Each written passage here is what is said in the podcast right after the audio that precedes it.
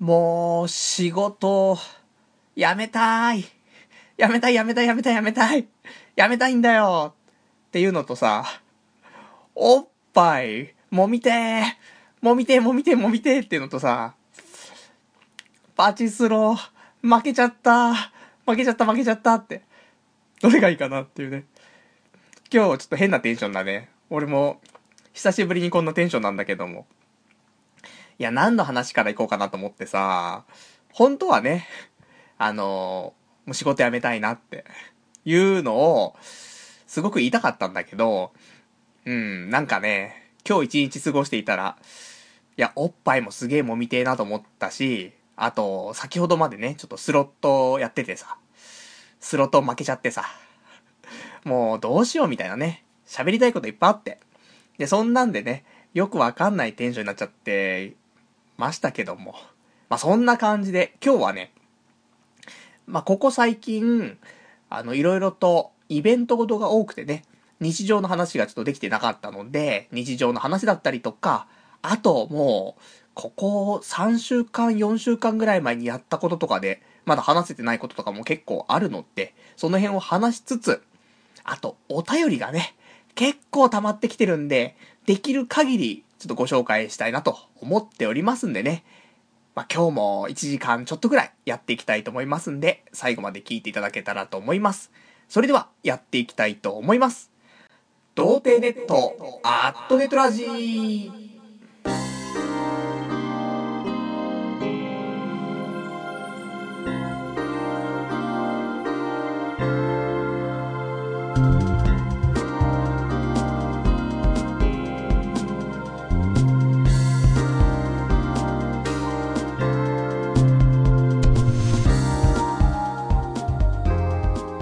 改めまして、童貞ネットアットネットラジパーソナリティのパルナイトです。こんばんは。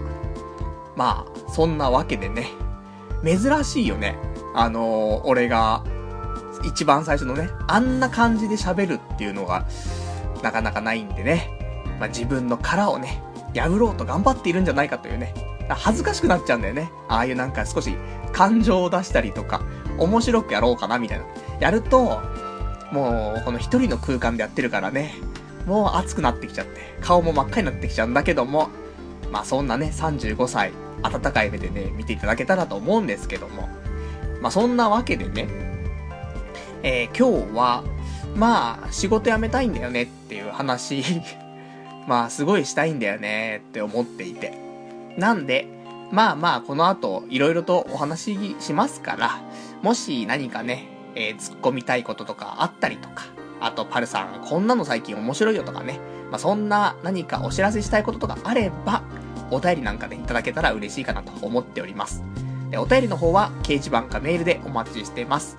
掲示板の場合は、童貞ネットとググっていただきまして、ホームページございますので、そちらのラジオ用スレその6っていうところにね、お便りいただきますか、あとはメール。メールアドレスは、ラジオアットマーク、童貞 .net。radio.doutei.net こちらまでお待ちしてます。で、ホームページ右上のところにね、メールフォームってところもありますので、そちらからでもメールの方送れますと。で、リアルタイムであれば、まあ、掲示板。事前にいただけるんであればね、メールでいただけたらと思いますと。まあ、そんなわけで、なんかね、久しぶりにラジオやってる感じがするんだよね。っていうのも、あの、先週、えー、私、名古屋旅行から帰ってきて、で、すぐにラジオをやったんだけども、なんか調子が悪かったんだよね、やっぱり。すごい鼻声で、で何喋ってっかもよくわかんない感じだったんだけど、えー、やはりね、次の日、熱出ましてね。で、病院とかも行ったりしまして、やはり体調悪かったんだなって思ったんですけども。ただ、そんな時やるラジオってあんま面白くないかななんて思うんだけども、ね、喋りながらも、あれ今日ちょっと違うかななんてね、思ったりもしたんですけど、いやいや、ちゃんと聞き返してみると、いや、やっぱし面白いなと思って、パルナイトなかなかやるななんてね、私思ったりしてるんですけども、そんな、え今日なんか飛ばしてくなって、あの、やっぱりね、うー2時間とかはね、ダメだよ。長い。うん。なんで長いかなって感じるかっていうと、ここ最近さ、やっぱり仕事がね、始まって、で、毎日疲れてさ、家帰ってくるわけ。そうするとね、今までだったら、寝るときにね、まあ、電気とか全部消したときに、まあ、ラジオをね、伊集院さんのラジオ、撮ったやつとかね、オードリーさんのラジオとか、そういうのを聞きながら寝るの。で、それも全部聞き終わっちゃったら、まあ、俺のね、ラジオのね、過去放送を聞いたりとかするんだけど、あの、寝ちゃうんだよ。毎日疲れてるからさ、で、寝不足だから、伊集院さんのラジオも、だいたい15分ぐらい聞いてるともう寝ちゃってるの。で、次の日も、まあ、その続きの15分から聞くじゃないだから、4日とかで1時間とかなんだよね。だ2時間聞くってなると、もう8日間かかるの。1週間で聞き終わんないの。だから、オードリーさんのラジオ、もう、11月頭から聞けてないんだよね。そんな状態だからさ、ラジオの2時間ってさ、聞く側としては長くねって、ちょっと思ったりするので、少しコンパクトにしようかななんてね、思ったり思わなかったりね、結局長くなっちゃうってのありますけど。まあ、そんなね、ところで、そんな私、パルナイと、ね、本名でやっているラジオがちょっとございますけども、え、ネガティブ人間改造計画っていうね、素晴らしい、素晴らしいのかなね、やりたいことがちゃんとできてるのかなみたいな、そんなラジオがちょっとありますけども、こちらの第4回目の放送というのがね、えー、配信の方がされましたので、ぜひ皆さん聞いてやってくださいよというね、ちょっと告知でございますけどもね、あの、レディオ365っていうネットラジオ局みたいなところでね、配信してますので、まあ、本名、ね、もう大体このラジオを聴いているリスナーの皆さんは、私の本名をね、分かってはいらっしゃると思うんですけども、まあ、分からなくてもね、大体このレディオ365ってところ行っていただければ、そして、ネガティブ人間改造計画っていうね、番組探していただければ、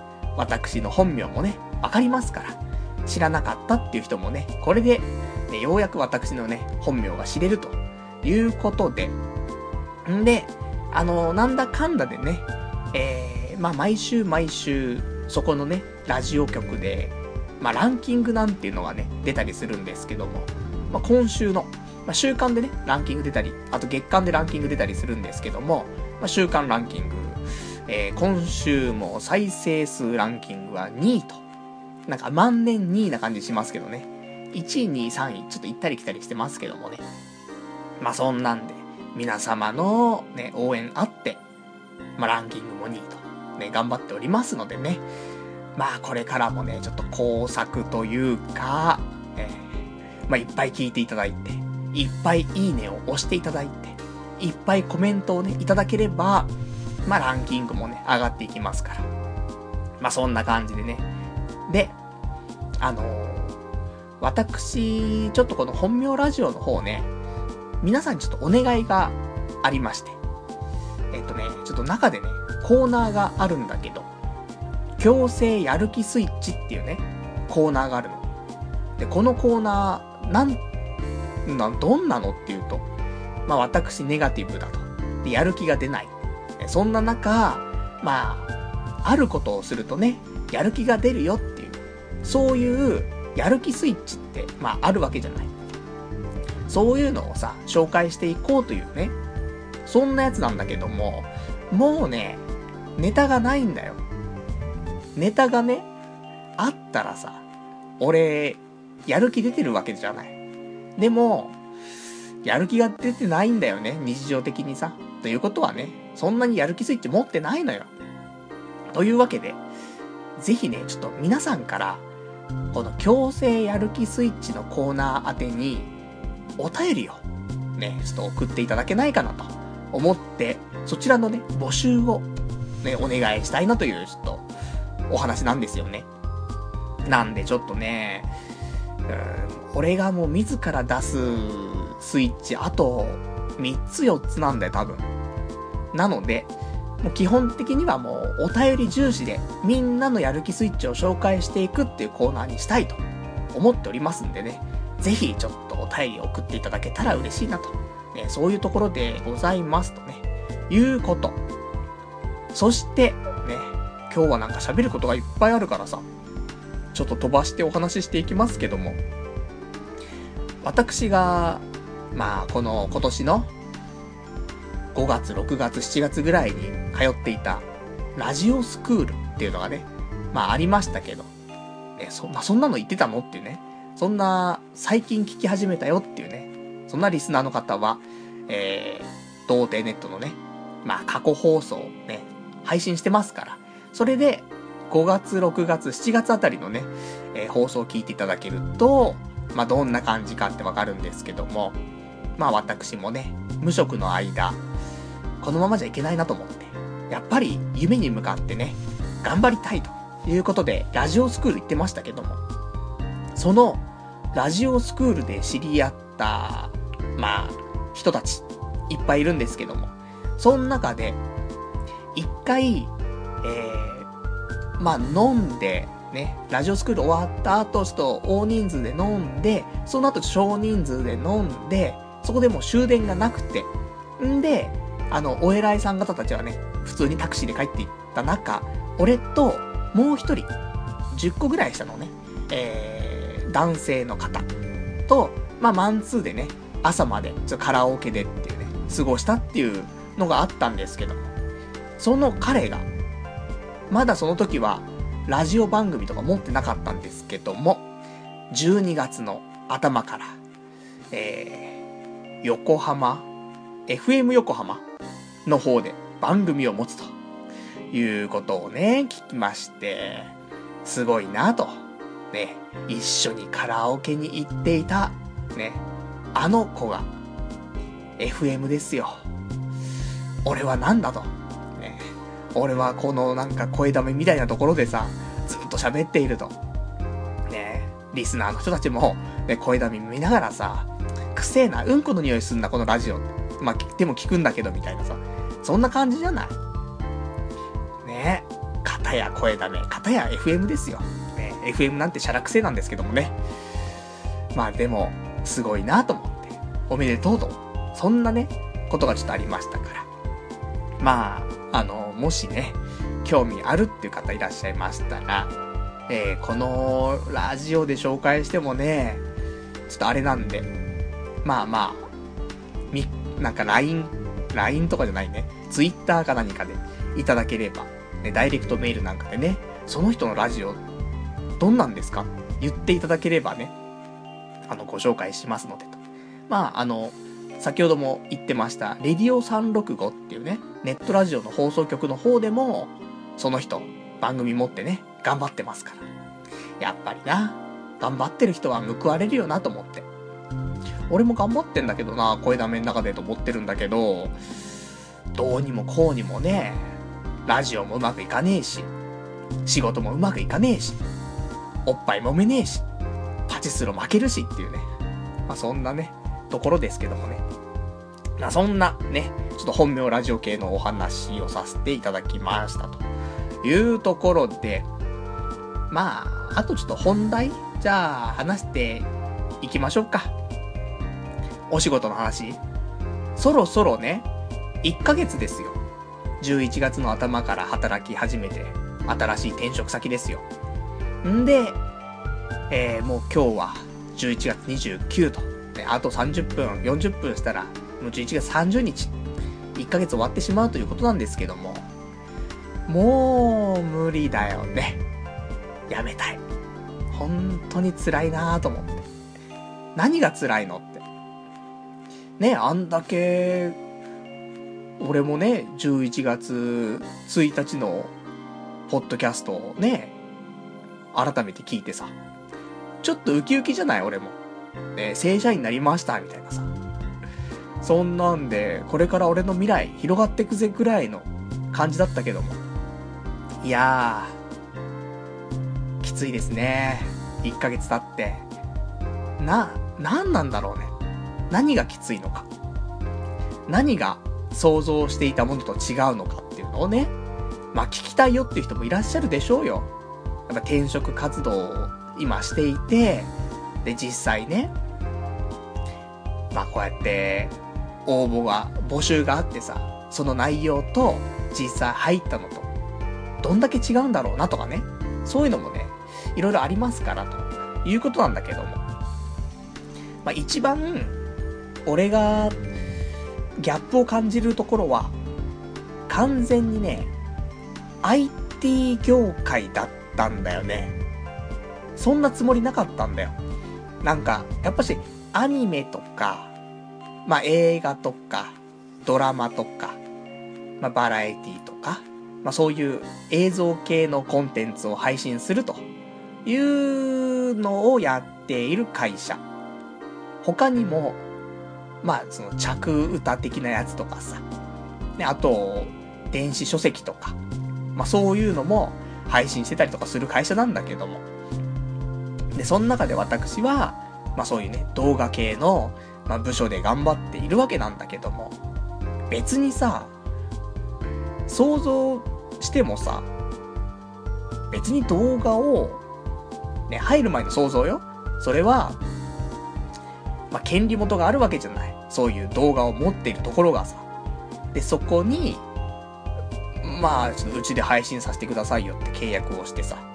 そんで、自社のサイトで配信すると。いや、そんだけっしょって思うじゃん。だから、やる仕事としてはそういう、配信させてよっていう、まあ、交渉と、じゃあそのデータが来たら、データを配信すると。っとホームページの方、サイトの方を、別にでも作るわけじゃないじゃん。もう配信するだけだからさ。配信作業じゃん。そんぐらいじゃないと思って。全然違うんだよね。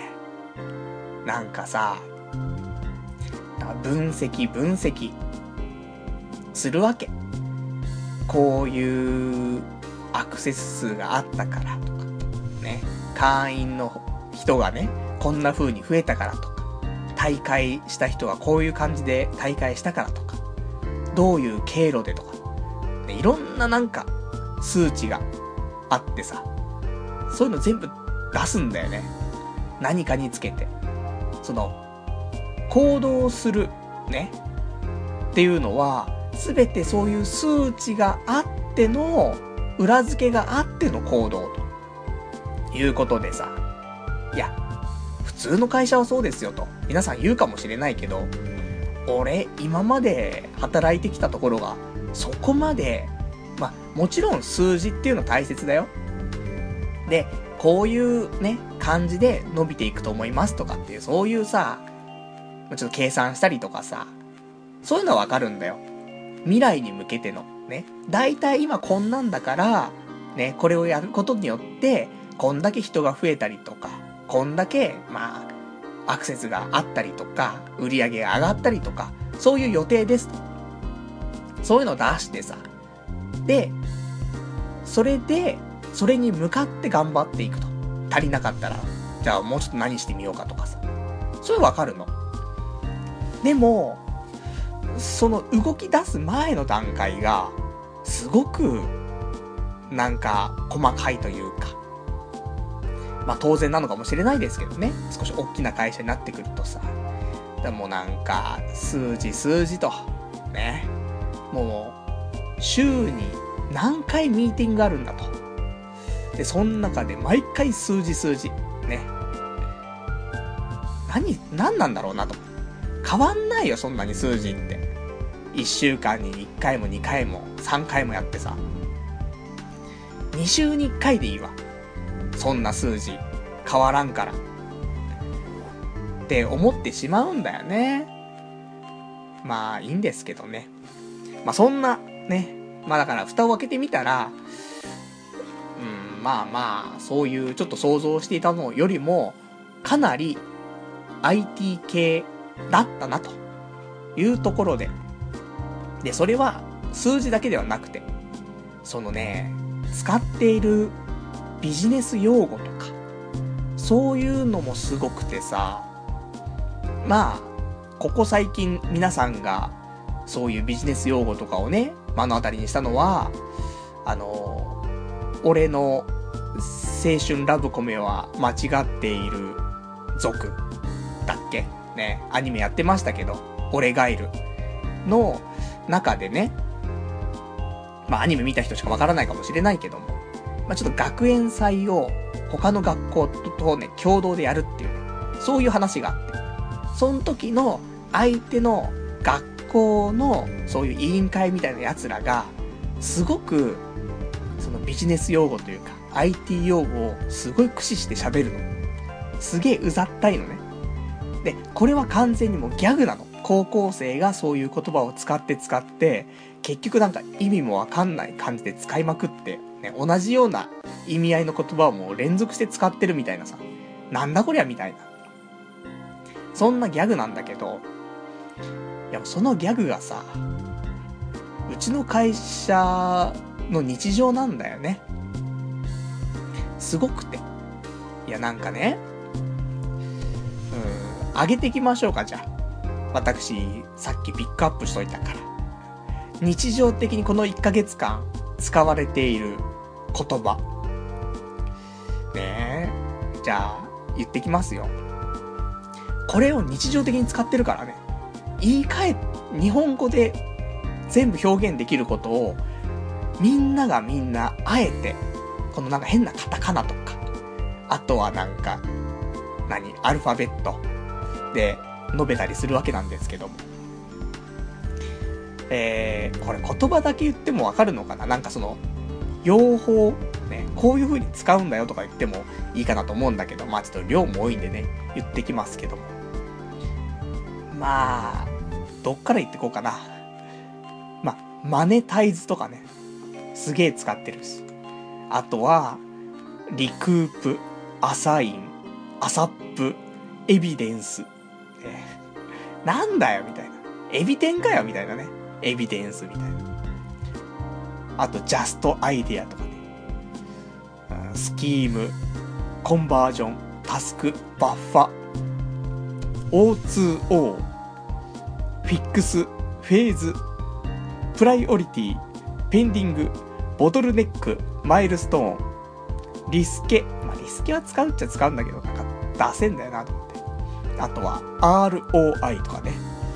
えー、インプとかね。NDA、DRM。もういいな、KPI と。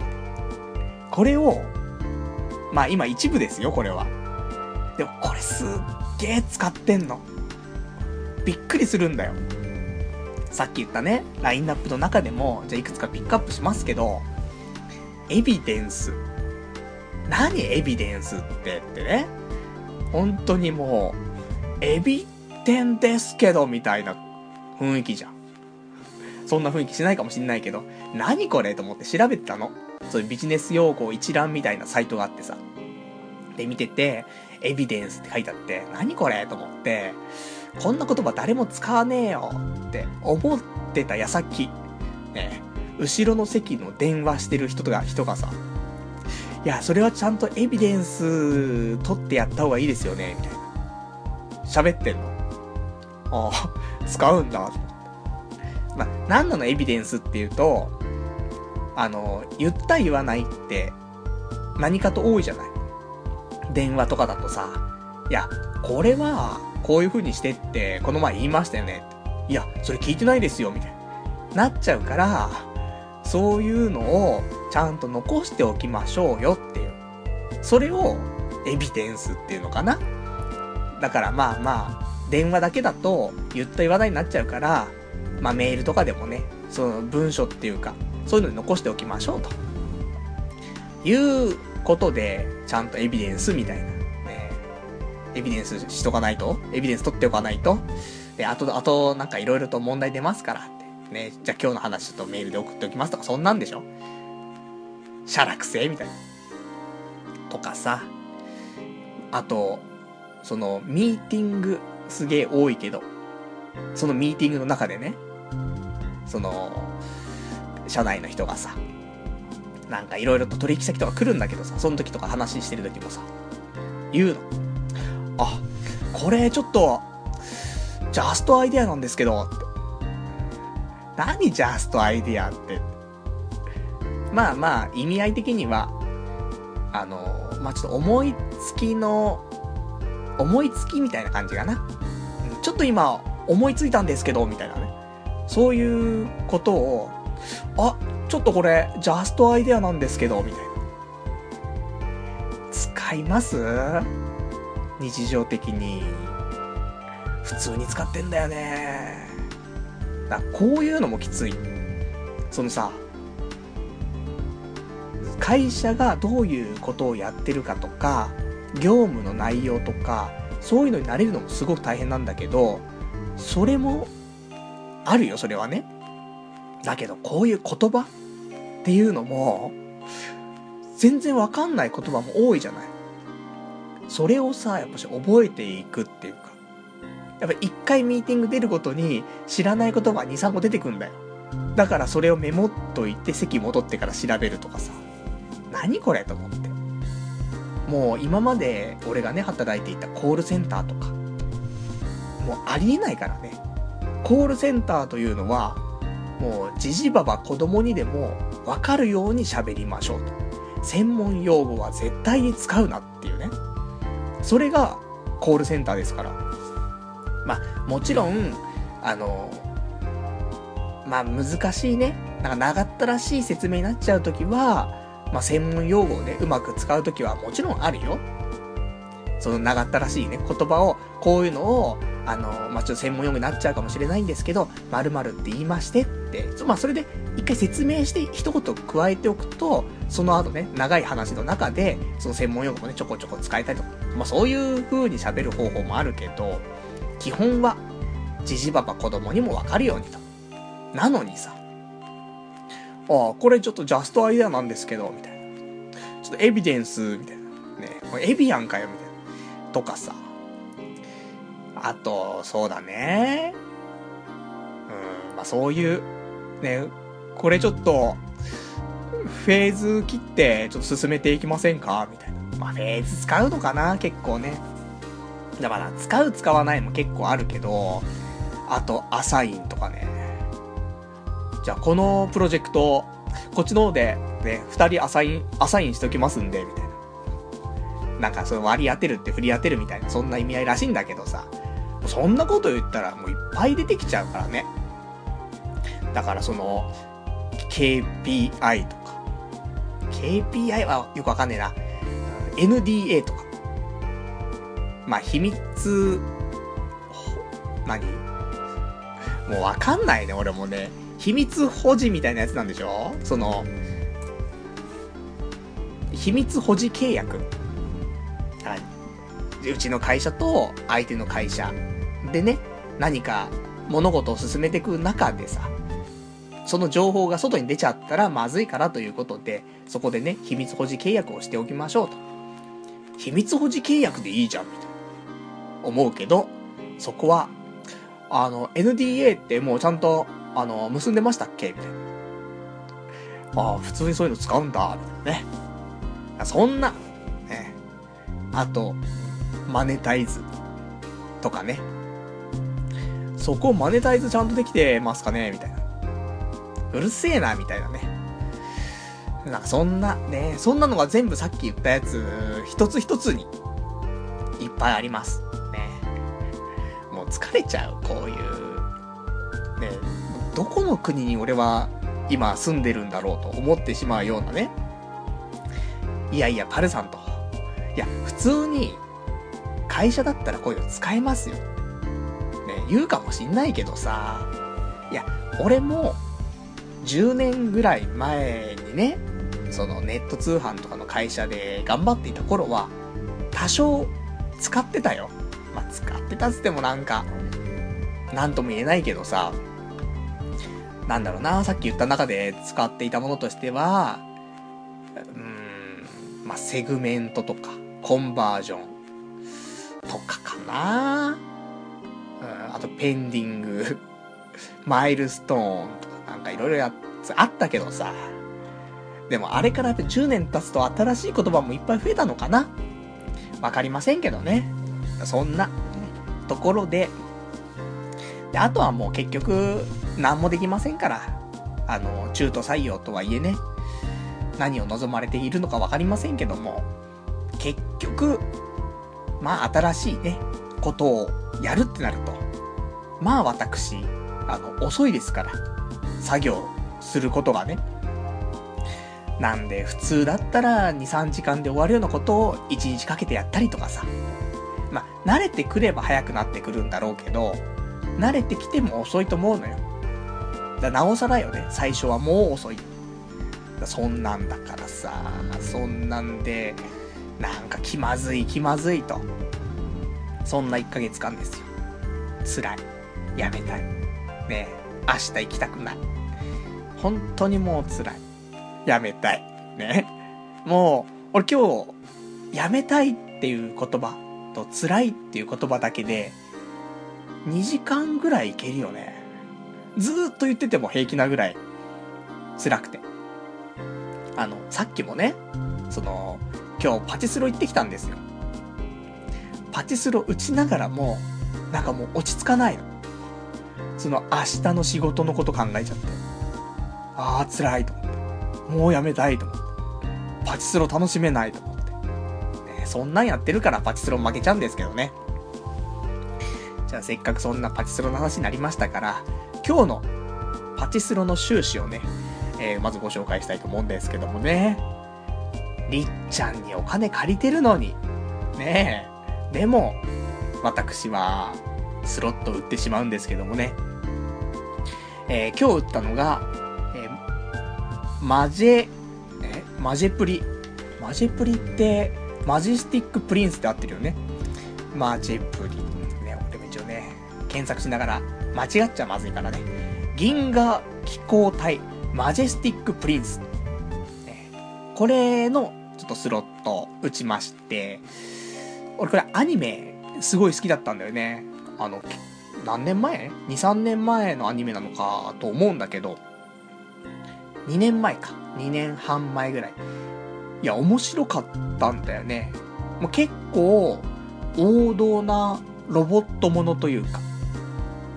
で、それですごく好きだったんだけど、それのパチスロが出たということで打ちたくてさ、打ちに行ってきたんですけども、マイナス。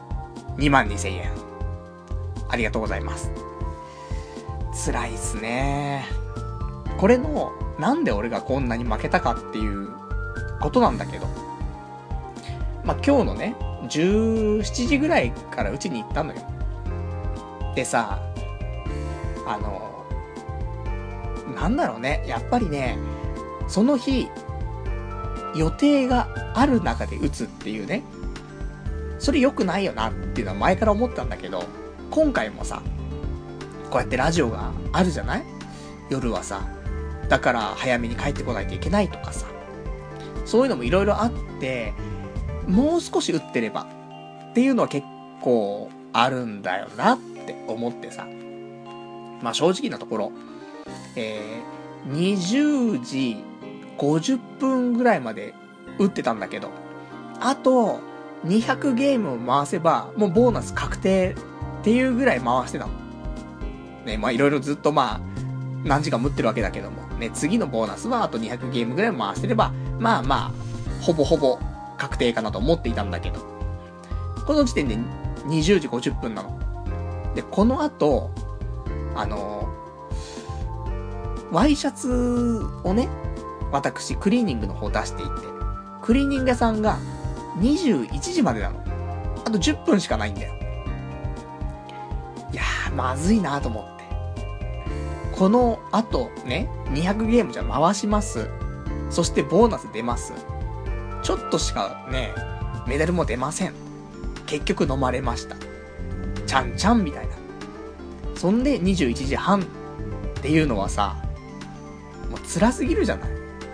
ね、そんなちゃんちゃんで終わってさ、で、ワイシャツも取りに行けずにさ、しかも次ラジオがね、この後待ち構えていて、ラジオ前にバタバタしちゃうし、他にもさ、まあ、明日仕事があるから、早くお風呂も入っておかないといけないと。ね、ラジオの前にお風呂入んないといけないし、あと、洗濯。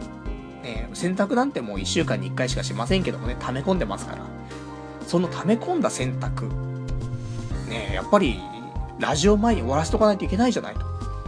そんなことを思って、ね、その、一つの、なんていうボーナスを取るのか。ね。それとも、ワイシャツ、ラジオ、仕事、お風呂、洗濯、ね。これを取るのかと。悩んだ挙句、いや、ね、ボーナスを選ぶ場合じゃないと。ね。もうここは生活を取るべきだと思って、当にあと200ゲームも回さないでボーナス出るのに、その台を捨てて、ね。もう、パチスロ屋から出てね、もうダッシュですよ。ダッシュで、クリーニング屋さんに行くっていうね。無事、ワイシャツの方がね、取れましたから。明日からね、1週間は、あの、安心してね、クリーニング屋のこと考えないでね、生活できるからよかったなと思ってるんですけどもね。まあそんなね、ところなんで、やっぱり、なんか時間は気にせずの時じゃないと、そういうギャンブルって良くないなと思うんで、まあ日曜日は無理だよね。ラジオあるし、仕事も次の日あるしということで、やっぱり土曜日だね。やれるとしたら。でも土曜日もさ、もう12月になるじゃない？そうすると、まあ、忘年会とかもね、いっぱい入ってきてさ、もう、そうだね。本当は、昨日の土曜日とかも本当は忘年会1個、まあ、仮でちょっと入っていたんですけどもね。なんかちょっと流れてしまって、あとはもう12月頭の忘年会で、第2週の忘年会があり、多分、新しい職場の、まあ、忘年会とかもね、まあ、入ってくると思うんですけどもね。まあ、そんな感じで、もう土曜日とかは、なかなかね、チスロやってる時間もないな、みたいなね。そんなところで、まあ、たまには打ちたいなとは思うんだけどね。そんなところでございますね。で、あと、あの、会社の話なんですけど、忘年会ね、いつやるとかちょっとわかりませんけども、多分年末にやると思うんですよ。12月末。で、その忘年会やった次の日から、その年末年始のね、お休み入るとか、そういうパターンかなと思うんだけどさ、この会社結構、やっぱし休みが激しくて。いや、いいのよ。平日、まあ平日っていうか普通の一般的な暦はね、まあ土日休休みのさ、祝日休みなんだけど、年末年始、お休みの始まりは、12月31日から、えー、終わりは1月の3日というね、えー、年末年始のお休み4日間もいただけるという、嬉しいね。本当にね。少ないもう、少ない。もうちょっとください。せめて、12月30、31、1、2、3、4ぐらいまでくれないかな。うん。1週間分ぐらい、7日間ぐらい休みね、いただけたらなんか、年末年始だなって思うんだけどさ。31、1、2、3と、ね、いうところですから。でね、31日は実家帰ってさ。で、多分1日、スロット打つんでしょどうせね。で、2日は、地元の方の新年会。で、朝、朝までさ、飲んでカラオケ行ってでしょで、3日目。もう、休み最終日っていう。そんなん辛いよ。無理だよ。やってけないよ。やめたいよ。辛いよ。ねえ、まあそんな話なんですけど。まあそんな感じかな。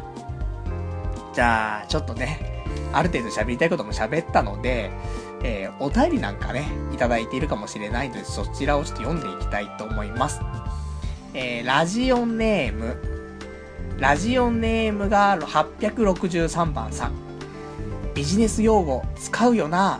ジャストアイディアとか聞いたことねえけど。毒づきまくってんの会社にバレないといいが大丈夫だろうかっていうね。お便りいただきました。ありがとうございます。いや、もういいでしょ。まあ、バレないでしょ。ね。バレても、別に、うん、会社自体がうんぬんっていうよりは、まあそのビジネス用語、何これみたいな。いうところはさ、どの会社入っても、まあ共通してる話だから、まあ別にね、聞かれても、ね、いいんじゃないかなって思ってますし、俺が、まあ、ポッドキャストやってるって話は、まあ、最終面接の時にね、人事の人と、あとは取締役の役員の人に、ちょっと喋ったんだけどさ、趣味なんですかと。ね、ポッドキャストですみたいなことを喋ったけど、それは聞いてないっしょと。で、同じ部署の人たちには言ってないからまださ、大丈夫じゃないかな、思うけど。ほんとビジネス用語使うよね。さっき言ったもの以外にも、私、ね、今ちょっとあの、いつも使ってるメモ帳手元にありますけど、あの、ちょっとおしゃれなね、ビジネスマン御用達のモレスキンのね、ちょっとノート使ってますけどもね。お高いの。ノート一冊にこれいくらすんの ?2、3000円するでしょねえ。まあ昔買ったからね。まあ今使ってますけども。他に何か言ってたかな？なんか、アド、アドネットワークがとか。まあでも使うか。ね。SSP がとかね。XML、SDK、DRM。なんかいっぱいあんな、言葉がな。わかんないよ。LMS。もうわかんないよね。DMM みたいな感じでしょ？どうせ。エロビデオが見れんでしょ？わかんないね。CMS。ね。もうだから DMM にしか聞こえねえんだっていうね。とかさ、他にも、うん、なんかいっぱいあんだよな。かんない。おじさん、新しい言葉ほんともうわかんなくてさ。まあ、そんなね、感じですよ。ね、でも、あの、そうだな、こういうデスクワークというか、ね、そういう仕事に就く予定の人とか、転職をね、して、そっちの業界とか、なんか IT 業界に行きたいとか、思ってる人。本当にこういう言葉を日常的に使うから会社として。なので、あの、どういう勉強をしとけばいいかなとかってね、あると思うんだけど、あの、ビジネス用語って検索するといっぱい出てくるんで、その一覧をある程度わかるようにしといた方がいいかもしれないね。いや、もちろん、なんか資格の勉強とかするのもいいと思うよ。だけど、こういうビジネス用語とかも、一通りわかるようにしといて、いや、こんなん使わないっしょとか思っても、使うから。みんな使ってるからさ、びっくりすんだよなぁと思って。まあ、ぜひぜひ、あの、皆さんね、覚えておいていただけるといいんじゃないかなと思います。あとね、俺が今、まあ会社でよく使っているものとしては、まあ、エクセルとパワーポイント。ね。こればっかり使ってますから、今。ほ、ほとんど使ってなかったのに。まあ、エクセルとかに関しては昔ね、ちょっと資格の勉強とか結局取らなかったんだけど、資格はさ。なんか、指数アドとかのなんか資格とか取ろうかなと思った時に、まあ関数とかをね、いろいろ勉強したから、多少なりともわかるかなと思ったんだけど、もう全然わかんなくてさ。でも、まあ結局、なんか V ルックアップとかさ、ね、そんなん使ったりとか、なんか、カウ、何？カウントとか、よくわかんないけどね。まあそんなのが使ってましたね。そういうのをね、仕事でよく使ったりとか。あと、パワーポイントでやっぱり書類っていうか、なんか企画書っていうか、サービスの概要書みたいなのが、もともとできてたんだけど、それをね、ちょこちょこと修正したりとかっていうのを、まあ、パワーポイントをほぼ使ったことない俺がやるっていうね。何これみたいな。ね、使い方わかんねえんだけどって思いながらも一日中いじくり回しています。ね。そんな感じ。だから最初の1ヶ月間はそんな感じだよね。大体、どんな業務をやっているのか。ね。会社のサービスっていうのはどういうのを提供してるのかとか。あとは、皆さんが日常的に使うソフトを、もういじくり倒して、で、使えるようにすると。まあ、そんな感じなのかななんてね、そう思います。というところ。あとは、えー、ラジオネーム、羊がいる水族館さん。パルさん、意識高い系が徹底的に嫌いなんだな。パルさんが羅列しているカタカナ用語は、20代、30代中心の会社なら、今は割と使われている。うちの会社でも結構使う。こないだ、今がパルさんの人生の正念場とか無責任に言っちゃったけど、もし業務内容や会社の空気が本当に合わなくて辛いなら、えー、退社を考えてもいいと思う。不動産業って武器もあるしな。35歳で無職になるよりも35歳でメンタル壊す方がよっぽど大変だよ。えー、35歳パルさんと25歳パルさんとはスタミナとか打たれ強さとかもうだいぶ変わってきているから無理だけはしちゃダメだよってお答えいただきました。ありがとうございます。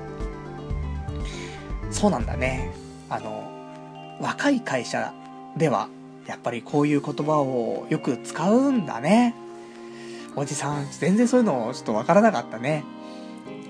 あ、ああいうのなんか、ギャグかなって思ってたんだけど、ギャグじゃなかったんだね。本気だったんだね。びっくりしちゃうよね。かといってね、あの、高校生、大学生の子たちが、こういうのを使ってると、ちょっと、あの、やっぱりだ、ダセーなって俺は思うんだよね。で、そこは、ね、そういう、なんか社会人の人とかと一緒に会ってね、まあちょっと、そういう社会の話とか、仕事の話とかするときも、あの、社会人の人がね、そういう言葉を使うのはまだいいと思う。だけど、そこをね、あの、大学生とか、高校生の人が、なんか、あ、これジャストアイデアなんですけど、とかね、うん、ちょっと、ちょっとブレストしませんか？みたいな、とかさ。ね、俺本当になんか、ね、そういうの、なんか笑っちゃうんだけどさ。いや、そういうのは、でもいいのかなね、そういうのを使う人たちの中でだったら使っていいと思うけど、なんか学生の中で、ね、なんかそういうまあ社会人の人たちと結構接点が多い人は特にさ、その人たちの中ではいいけど、今度は自分たちの学生だけの輪の中でもう使い始めちゃうじゃない。あれ臭いからさ、それやめた方がいいなって俺は思ってんだけど。ただ、やっぱり大人の世界をね、知ってるとさ、やっぱり俺は分かってるんだぞとかさ、ちょっと背伸びしてさ、なんか、お前ら学生だろみたいな。俺はちょっと学生だけど、ね、社会ちょっと、社会にちゃんと触れてるんだぞみたいなさ。そういうとこもちょっと出したくなっちゃうのはあると思うんだけど、それはそれ、これはこれということで、なんかうまく使い分けていただいた方が、俺はいいんじゃないかなとは思うけどね。まあ、あとギャグで使うんだったらいいよ。こないださ、つって、あの、ちょっと、なんか、よくしてもらってるね、社会人の人とさ、飲んでたんだけどさ、その人がすげえこういうビジネス用語を使っててさ、今日それちょっと中心で使うわ、みたいな。そういうギャグだったら面白いよ。それちょっとジャストアイデアなんすけど、みたいな。いやー、ごめん、バカにしすぎてるよね。そんなことないよ。でもさ、いや、ちょっと今思いついたんですけどって言えばいいじゃん。そんな、あります？みたいな。えまあいいんですけどね。でもまあまあ、あの、職場の人たちはみんないい人たちだし、あと仕事も慣れてくるのかな。なんかみんなすげえできる人たちばっかりなんだよね。で、いろんな数値とか、やっぱり出さなくちゃいけなくてさ、それもみんなパッて出せるんだけど、俺はもう全然わかんないからノート見ながらでも、ほんと四苦八苦しながら出すような感じだしさ。これが本当にね、3ヶ月、半年経った時に、ちゃんとパパッと何も見ず見ずにね、数字出せるのかなって思うと、なんか不安だなって思っちゃうけど、ただ、こういう知識というか、っていうのは多分どこの会社行っても使えるんだよね。なので、まあまあ、半年ぐらい頑張って、そういう知識というか、技能というかね、そういうのちゃんとつけておくことで、転職は多分すごくしやすくなると思うんだよね。あの、あとカタカナ用語も全部覚えてますから、これでね。そしたら、俺も面接の時にね、なんか、聞かれるわけじゃない。あの、君は、あの、御社で、じゃあ、弊社の方で何かやりたい企画とかありますか？みたいな。そうですね。ちょっと今これジャストアイデアなんですけど、みたいな。ね、ジャストアイデアお前好きだな、みたいなところだけどさ。いや、衝撃的だったんだよね。思い、思いついたんですけどでいいのに、ね、とかね。あの、皆さんぜひ明日から使ってください、ジャストアイデアね。それ、ジャストアイデアなんですけど、みたいな。ねえ。よくないね、こんないじりみたいなね、感じね。みんな使ってんのにちゃんとね、仕事で真面目に。俺より真面目に仕事してるのに。まあ、そんなところでございます。ね。で、あのー、あとね、その、今お便りの中でありましたけど、まあ、無理しないでねっていうね。まあお話ですけども、まあまあ無理せず、あのまあまあ、その不動産業界っていうね、その、まあ最終のね、まあラインが残ってますから。だから、さすがに俺ぶっ壊れるまではやりませんよ。まあぶっ壊れる寸前までは頑張りますけどね。で、最悪、まあ、不動産業界とね、いう、セーフティーネットがあるということでね、まあ、逆に心の安定というか、まあ、そういうのも得られるんじゃないかなと思ってますから。ね不動産業界のが向いてんのかなって思っちゃうもんね。こんだけ仕事して向いてないなって思うとさ。だって不動産業界はさ、まあでも大変そうだなって思うのは、大体やっぱり電話のやり取りが多いのと、自社の物件とかは全部頭の中に入ってないといけないと。あとは四六時中電話かかってくる。ね、休みの日とかも電話かかってくると。ね。ま、そんなところかなっって思うんだよね。自分の父親見ててもさ。旅行に行っても、どっか遊び行っても、いっつも電話してたもんね、うちの親父は。しかも、あのなんか、不動産屋特有の、おっきい声でさ、人がいっぱいいんのにね、おっきい声で電話してんの、ずっと。でも、あ、これなんだよなっていうのはちっちゃい頃からずっと見てるからさ。だって、元気ない不動産会社の人ほどなんか頼りないのないもんね。だからそう考えるとね、やっぱし声大きくなっちゃうのは仕方ないかなと思うんだけどさ。だから、もう休みなしだよね。休みの日があっても、会社に行かないってだけ。まあ、うちの親父は言ってましたけどね。だからそういう、本当に、あのー、四六時中、ずっと仕事、ね、が、まとわりついてる感じだよね。多分、ゴルフとか行ってる時でも電話かかってくるから、ゴルフしながらね、多分、物件、ね、この物件ありますか？って聞かれて、あ、それありますよみたいな。そういう話はしてるんだろうなって思うから。そういうところは大変だなと、ちょっと思ってはいるんだけどね。でもそれでも、まあ、不動産の方が向いてるのかなって思っちゃうのは、やっぱり慣れない仕事をね、こうやってやってると、少し、こうやってちょっと精神が不安定になってくるというところなんじゃないかなとね、ちょっと思っておりますね、というところですね。あとは、ラジオネーム866番さん。マジプリは、最初、淡々として盛り上がるのって感じだったけど、最後まで見るといい作品だったってね、お答えいただきました。ありがとうございます。さっき言ってましたね。パチスロのマジェスティックプリンスね。マジプリ。いや、本当にいい作品なんだよね。面白い。そして、あの、女の子も可愛いんだよね。あのね、ヒロイン、ヒロインじゃないんだけど、チームメイトみたいな子で、タマキちゃんっているんだけどさ、あの、井口裕香さんがね、声やってるんだだけどもさ、玉木ちゃんのおっぱいがでかくてさ、そればっかり見てた今日ね。玉木の胸はいいなと。おっぱい最高だなっつってね。家帰ってきてから玉木スペースおっぱいで検索しちゃったからね。まあ、そんぐらい、なんか、おっぱいっていいなっていうのもありつつ、もちろん、作品のね、ストーリーとかも全部面白いからね。もしお時間ある方は、マジェスティックプリンス、ちょっと見たらいいんじゃないかなと。本当におすすめです。面白かったなと思っておりますというお話。じゃあ、あと今日他に喋りたいことも喋りたいなあの、じゃあ最初にね、ちょっとお話ししようかなって思っていたところのね、3部作。ね、仕事辞めたい、パチスロ、あともう一つ、おっぱい。ね。おっぱいも見たくてさその名古屋行っておっぱぶ行ったじゃない？あの、その、ね、おっぱぶ行ったって話、ね、知らないよって人は、え、前回の第362回の放送をね、聞いていただけると、その辺の詳細がわかるかなと思うんですけど、おっぱぶ行ってからさ、やっぱり、またおっぱいも見たくて。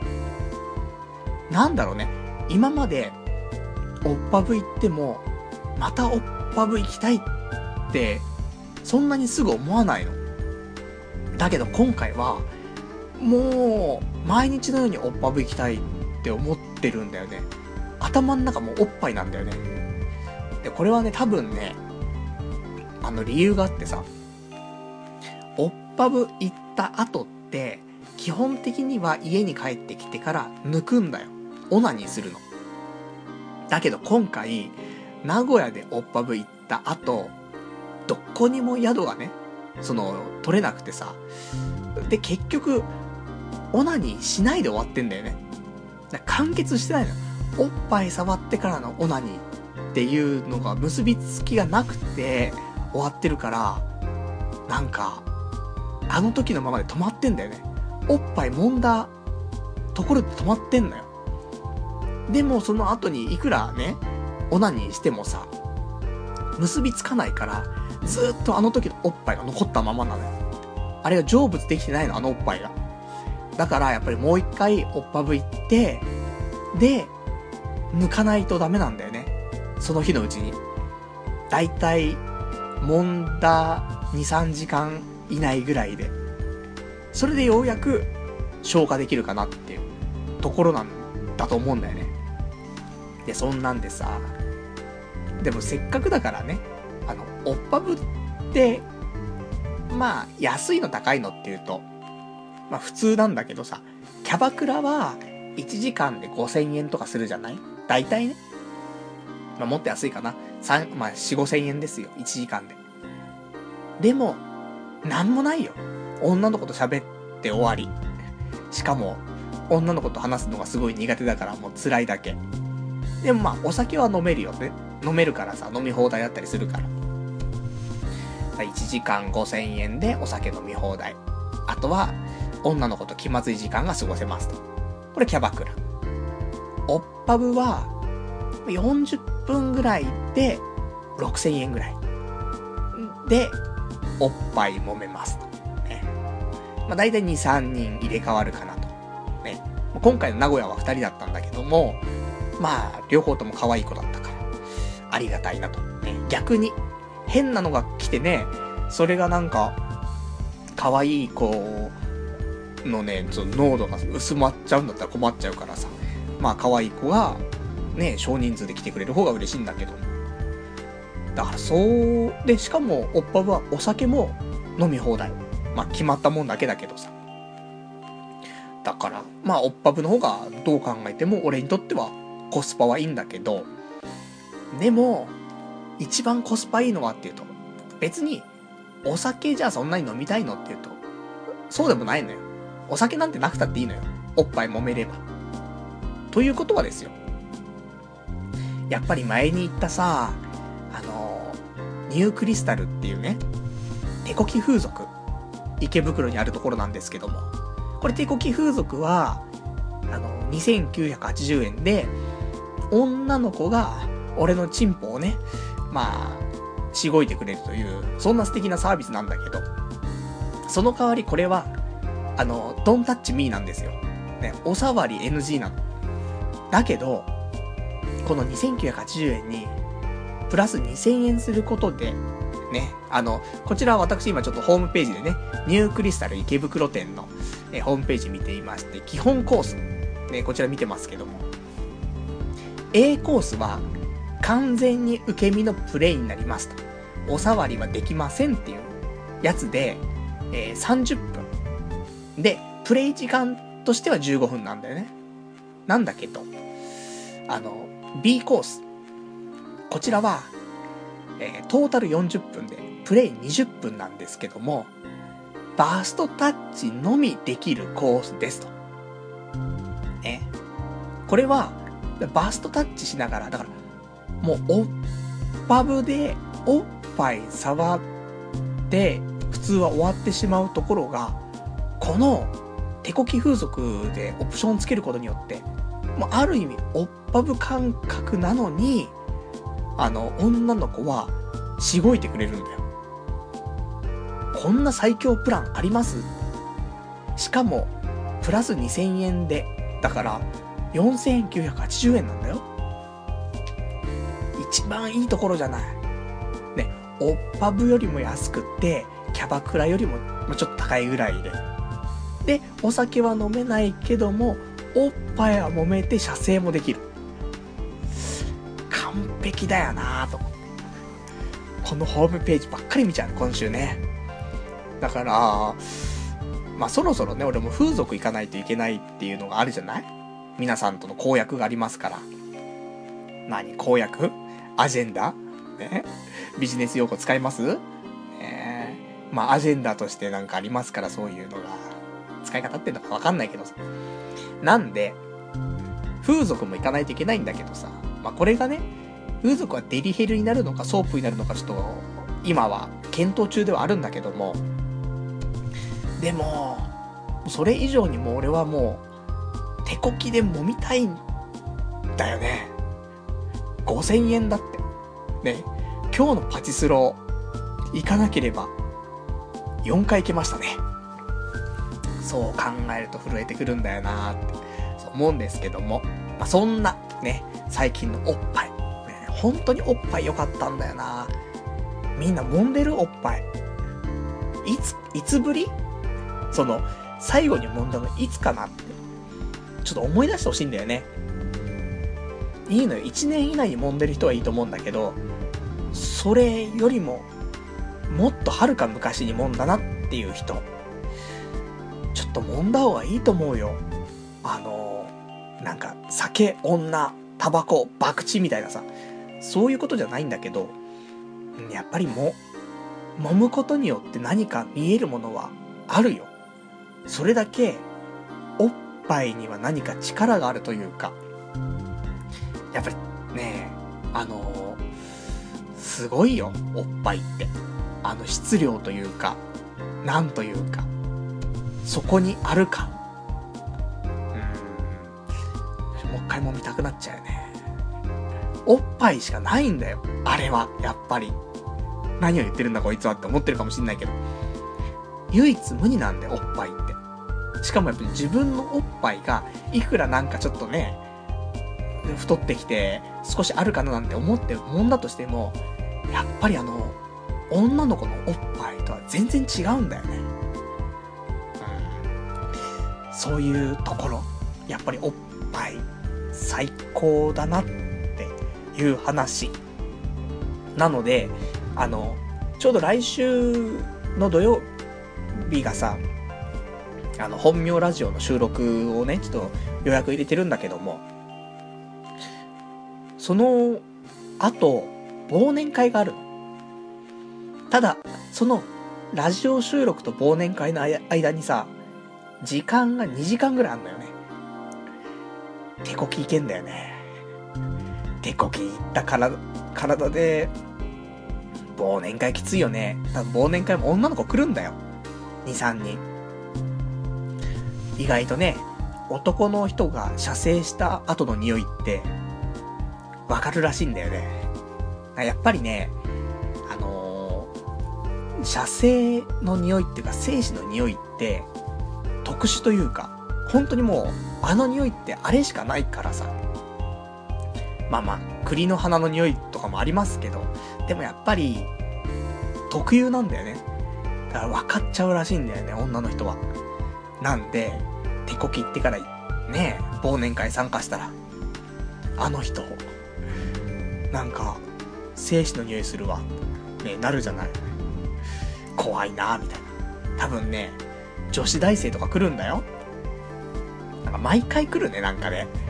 毎回、あの忘年会というか、まあ、いくつか忘年会あるんだけども、12月の第1週目にやる忘年会はね、なんか女子大生行くんだよね、毎回ね。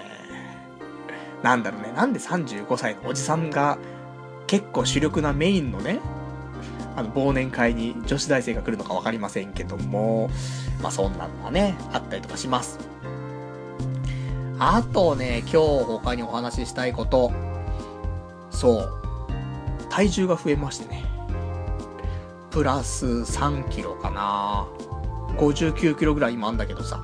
この間、ね、1ヶ月前は56キロぐらいだったんだけど、最初の1週間ぐらいね、仕事始めて1週間ぐらいは、なんかストレスというか緊張とかでさ、なんか食べ物が受け付けない感じだったんだけど、それが、ね、慣れてくるとさ、まあ食事は受け付けるんだよね。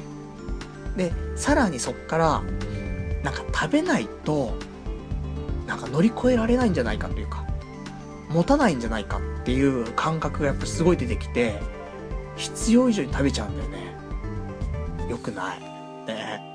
だから、まあ、土日はね、別に動かないからさ、まあ、土日はもうあんま食べんのやめようかなって思ってたりとか、あとは夜だよね。仕事終わるのが、まあ6時半、18時半で本当は定時なんだけど、いや帰れるんだよ、本当は俺。18時半に全然帰れるんだけど、みんな残ってんだよね。しかもだ、同じ部署の人、グループの人が一人でも帰るんだったらいいんだけど、みん na 残ってるんだよ。なんで新人の俺が先に帰れんだよって話じゃない。だったら、ね他の人の仕事を手伝えるのあったら手伝って、で、誰かしら帰ったら俺も帰れるみたいなところがあるじゃない。だから、まあ、帰れるっちゃ帰れるんだけど、まあ帰らないと。まあやろうと思ったらいくらでも仕事はね、あるっちゃあるからさ。なんか8割ぐらいのパワーでやった仕事をさ、9割、10割やる、やればいいわけじゃない。残業して。だからそういうのとかで、基本的には、20時まで残ってます。ね、だから20時に終わってさ、で、家帰ってくると、9時から9時半ぐらい、なんだよね。で、そっから風呂入って、ね、飯食って風呂入って、そんなことしてると、すぐ0時になって、寝なくちゃ。辛いなぁ。やめたい。もう辛い。でも、ただ一つ奇跡は、あってさ、まだ俺がね、遅刻してないんだよ。1ヶ月経って俺が遅刻してないのすごくない？思うんだけど、なんだかんだで、ちゃんと寝てんのよ。あの、どんなに遅くても2時前には寝てる。ただ、2時過ぎたら、結構危ない。あの、8時ぐらいに起きたりとかしちゃって。ほんとバタバタで朝出てった時も2回ぐらいあったけど、基本は、1時前後には寝てるから、うん、結構頑張ってるな思ってる。ね、これ慣れてきちゃうとね、どんどん2時とか3時とか寝ることになっちゃうかもしれないから、なるべく1時前に寝たいなと。だから、このラジオももう終わった瞬間、でも、もしくは喋ってる最中に、もう電気消していくよね、どんどん。明かりを消していって、ね、どんどん眠る体勢を作っていって、じゃあ今週ここまでですね。さよならって終わったらそのまま寝ちゃうみたいな。そんな勢いかなとね、ちょっと思ってますよっていうところだね。じゃあ、お便り読んでいこうかな。結構いただいてるからね、ちょっと読んでいきたいと思います。ラジオネーム867番さん。パチスロボロ負けで思い出したけど、友人に貸した16万返済の話ってもうしたのかな？自分が聞いてない、えー、聞けてないんだったらいいんだけど、返すって話から1ヶ月。講座教えてさらに1ヶ月。計2ヶ月経つから、当然返してもらったんだよね。多少色つけて返してもらったんでしょうかパチスロする前にまずはりっちゃんに返済しましょうよっていうね、お便りいただきました。ありがとうございます。えー、借金ね、私、ま、りっちゃんね、こと、リスナ銀行様には、まあ、借金させていただいて、借金ね、してますけど。まあ、私はそういう風にお金を借りたりはしてますけど、さらに、友人にお金を貸してね、いる状況で、何年前だかわかりませんけどね、4年前、5年前ぐらい、4、5年前にね、友人に16万貸して、これが返ってきていないというお話をね、前にしたんですけども、まあ、返す返すと。10月末に一旦返して、てで、えー、12月の頭に残り返しますみたいなお話だったんですけど。連絡ないな。ちょっと講座見てこようかな。ね、講座そんなにさ、あの、見るわけでもないから。もしかしたら入ってるのかもしんないけど。でも、入金したら、一報入れますっていう風に言ってたからね。入ってないかな一報来てないからね。辛い。16万あったらさ、りっちゃんから借りてんの20万だから、ねえ、4万の借金じゃない？で、今月、多分、うちのお給料が、松払いなんだよ。な、うん。25日締め松払いとかそんな感じなのかな？ちょっと忘れちゃいましたけどもね。だから、ね、22万ぐらいの給料でさ。で、そっから、まあいろいろと引かれるものがあるじゃない。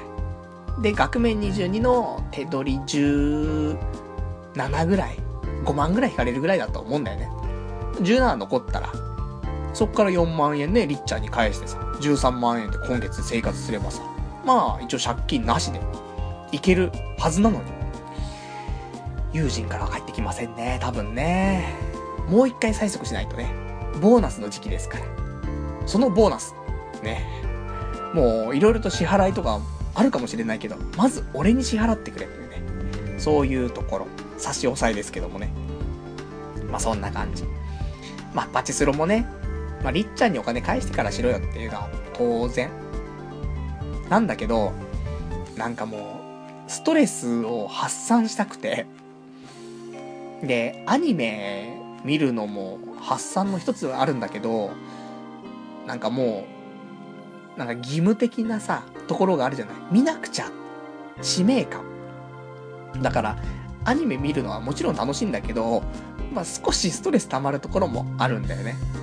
あとご飯食べると太るっていうのでまたストレスあるし、まあ、とか言って今日もラーメン食ったけどさ、で、そこでね、やっぱりギャンブルというかスロットというか、まあ、打ちたい台で打ってないのがあったからっていうのはもちろんあるけど、そんなんでストレス発散の仕方が下手くそだなと思ってさ、それをね、手こき風俗なのかなってちょっと思うところはあるね。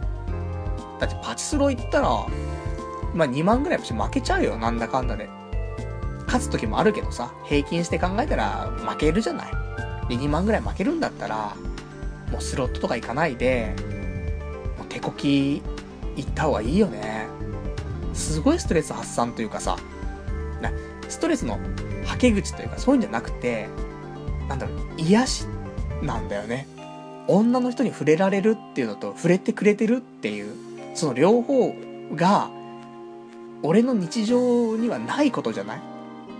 でも、ここ何十年もずっとそれを求めて生きてるわけじゃない。だから、そこが解消されるし、なんか一週間頑張ろうとかって思えるのかなって思うから、まあ、これはわかんないよ。行き過ぎな話かもしれないけど、毎週手こき一回行ってもいいよね。それで、ああ、来週頑張ろうって思って。そして、また来週手こき来れるように頑張ろうみたいな。それも5000円じゃない ?1 ヶ月4週あっても2万円じゃない？パチスロ1回2万円じゃない？手こきの方がなんか精神的にもいいかもね。とか思って。で、だから、いいじゃない？1週間貯めた精子はどこで出すの？手こきで出しますみたいな。だから、あ、なんかね、そしたら、手こきの、そのスタッフ間の中でさ、あの人さ、なんかすんごい精子出して帰るんだけど、なんか1週間分貯めてるらしいよ。ね、そんな俺のパーソナルなところがね、まあ、その手こき店の中では知れ渡るかもしれませんけども。まあそんなことをね、ちょっと思ったりしちゃうなってところ。じゃあ、あと、お便りいただいてるのを読もうかな。ラジオネーム、なんぞこれさん。パルさんこんばんは。元祖、震えたガールこと、西野カナの新曲の、トリセツという曲の歌詞が、女性解体新書に出てくるような、クソみたいな女の性格を寄せ集めたような歌詞になっていて、聞くたびにイライラします。お暇な時にでも歌詞をチェックしてみてくださいというお便りいただきました。ありがとうございます。西野カナさんね、会いたくて会いたくてね、ちょっと、震えが止まらなくなってきちゃう、ね、そんな彼女ですけど、その彼女が、トリセツっていう曲を、まあリリースしたのかな。この曲の歌詞がね、とてつもなくいいということでございますんで、先ほど私ちょっと検索して、今、ページだけ出してあります。ね。あの、歌詞に関しては、今初めて見ますけども、どんなんかな？うーん、なんか、そういうことか。ね。なんかその、私の取扱説明書ですみたいな。ね。あの、これを読んで、なんか優しく扱ってねと。ね。で、私ってオンリーワンだから、返品とか交換とかできないよ、みたいな。ね。いうのが書いてありますね。で、なんか、不機嫌になっちゃうこともあるよ。理由聞いてもね、なんか、ほっとくと怒っちゃうよとかね。いつもごめんね、みたいな。でそんな時、ね、もう懲りずにとことん付き合ってあげてね、みたいな。いやー、こんな女無理だろう。不機嫌なんなよ。人として。ね、これ女男関係ないんだよ。もうそういうさ、精神が不安定なのやめて。あの、精神不安定って多分種類がいくつかあると思うの。あの、仕事辞めたいとかさ、おっぱい揉みたいとかさ、そういう変な精神じゃなくてさ、なんていうの、喜怒哀楽。ここが激しい人は男女問わず嫌だよ。もう付き合いたくないよ。一緒にいたくないよ。なんかめんどくさくて。多少なりとも自分でその辺は制御しようよ。ね、もしイライラしてても、あの、うん、我慢しようよ。それが人間じゃない。動物じゃないからさ、そんなね、不機嫌になられても、まあ、あるよ人間だからね、不機嫌になることもさ。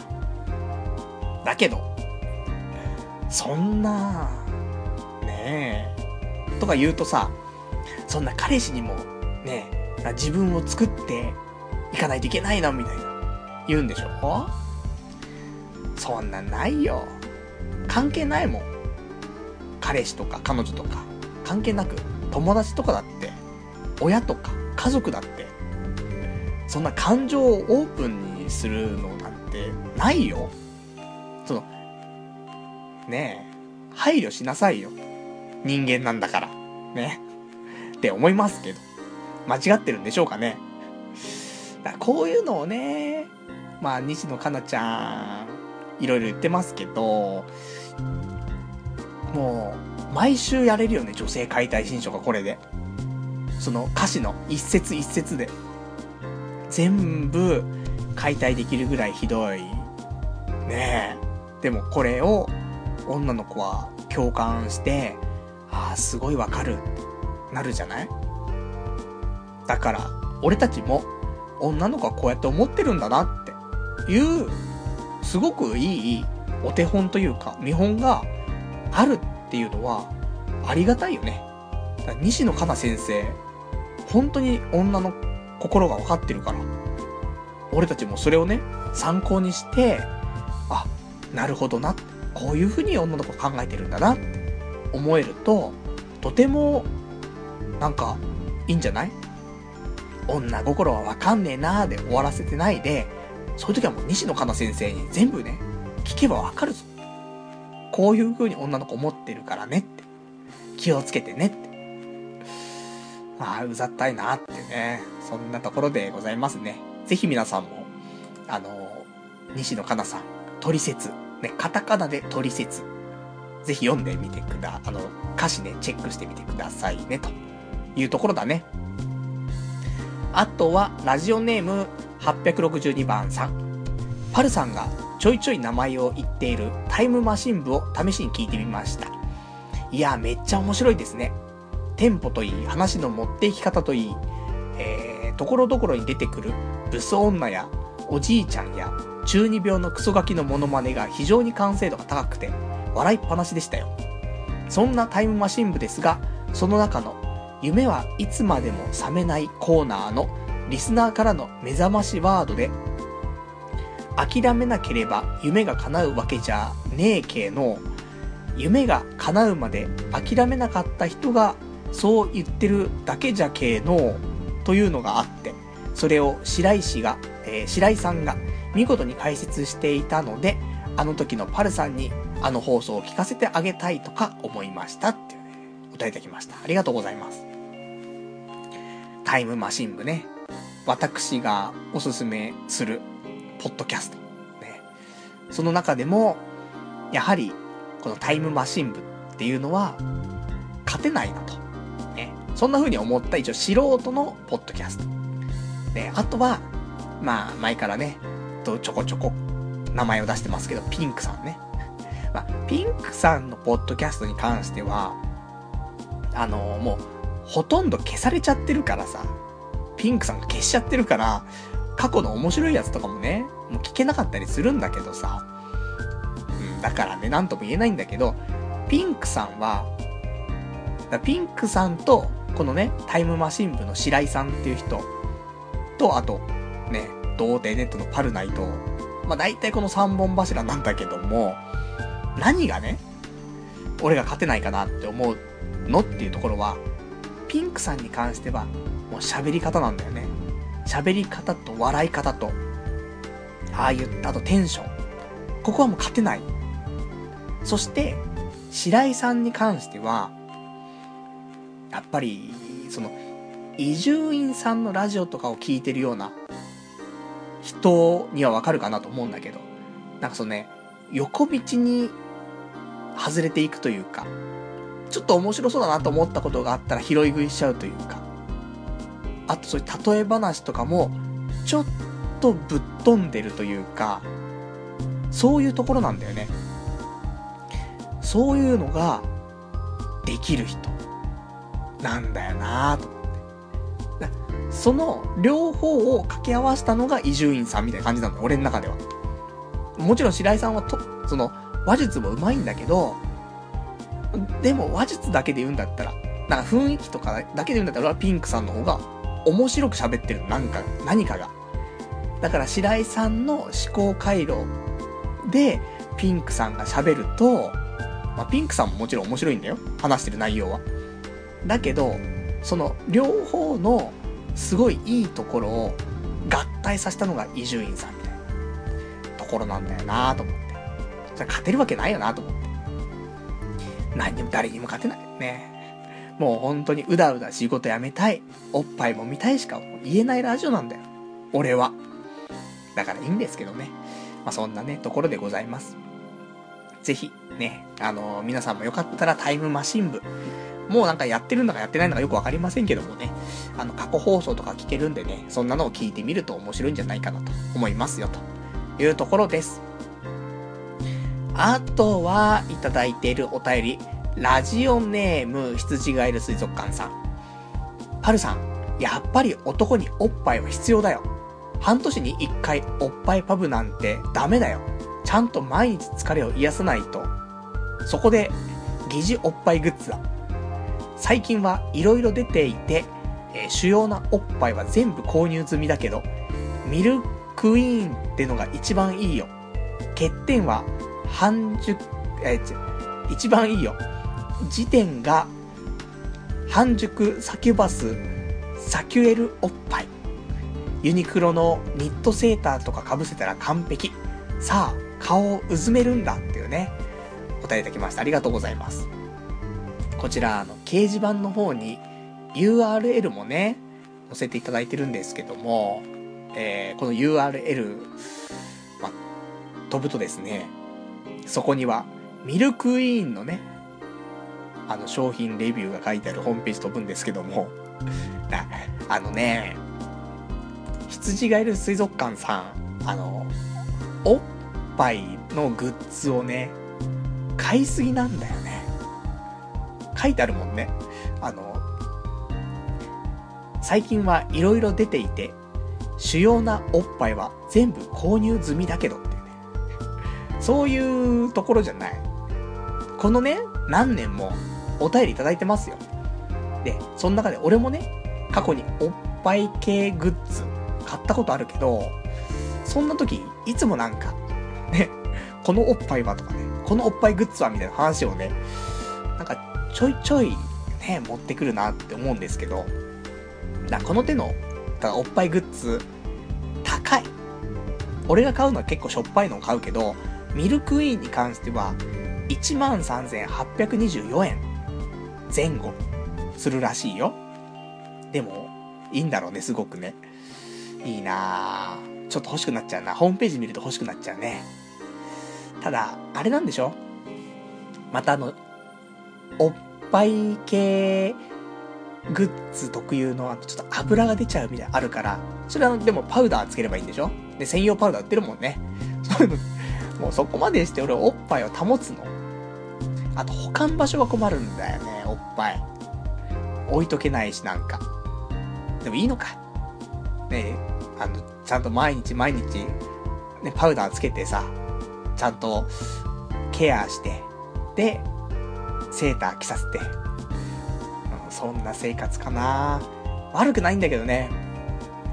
3回手こき行くんだったら、これ1個買えるからね。今日のパチスロー、2万2千円、ミルクイン買えたな、みたいな、ね、ところでね。まあ、悔やんでも悔やんでもね、悔やみきれないんですけども。欲しいな、これ。すげえ欲しいな。いいな。ぜひ皆さん、あの、もちろん18金のグッズなのでね、ぜひあの、ミルクイン、18歳以上の人はね、あの、ちょっと調べていただいたら、いいものかなってわかるかと思いますんでね。まあ、そんなところでございます。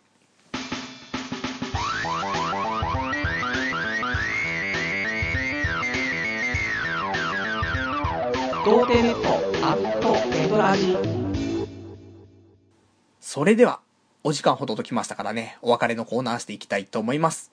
お別れのコーナーは、今日喋りたかったこととか、あとはまだ読めてないお便りなんかをね、つらつらとご紹介していこうじゃないかというところなんですけども、また、メインで喋れるレベルの話を、喋ってない。喋ろ？ねもう1ヶ月経っちゃうから、喋っていくよ。えっとね、どっから行こうか。病院の話しようか。あの、その先週ラジオ終わった次の日、やっぱり熱が出ちゃったのと、あと鼻詰まりがすごくて。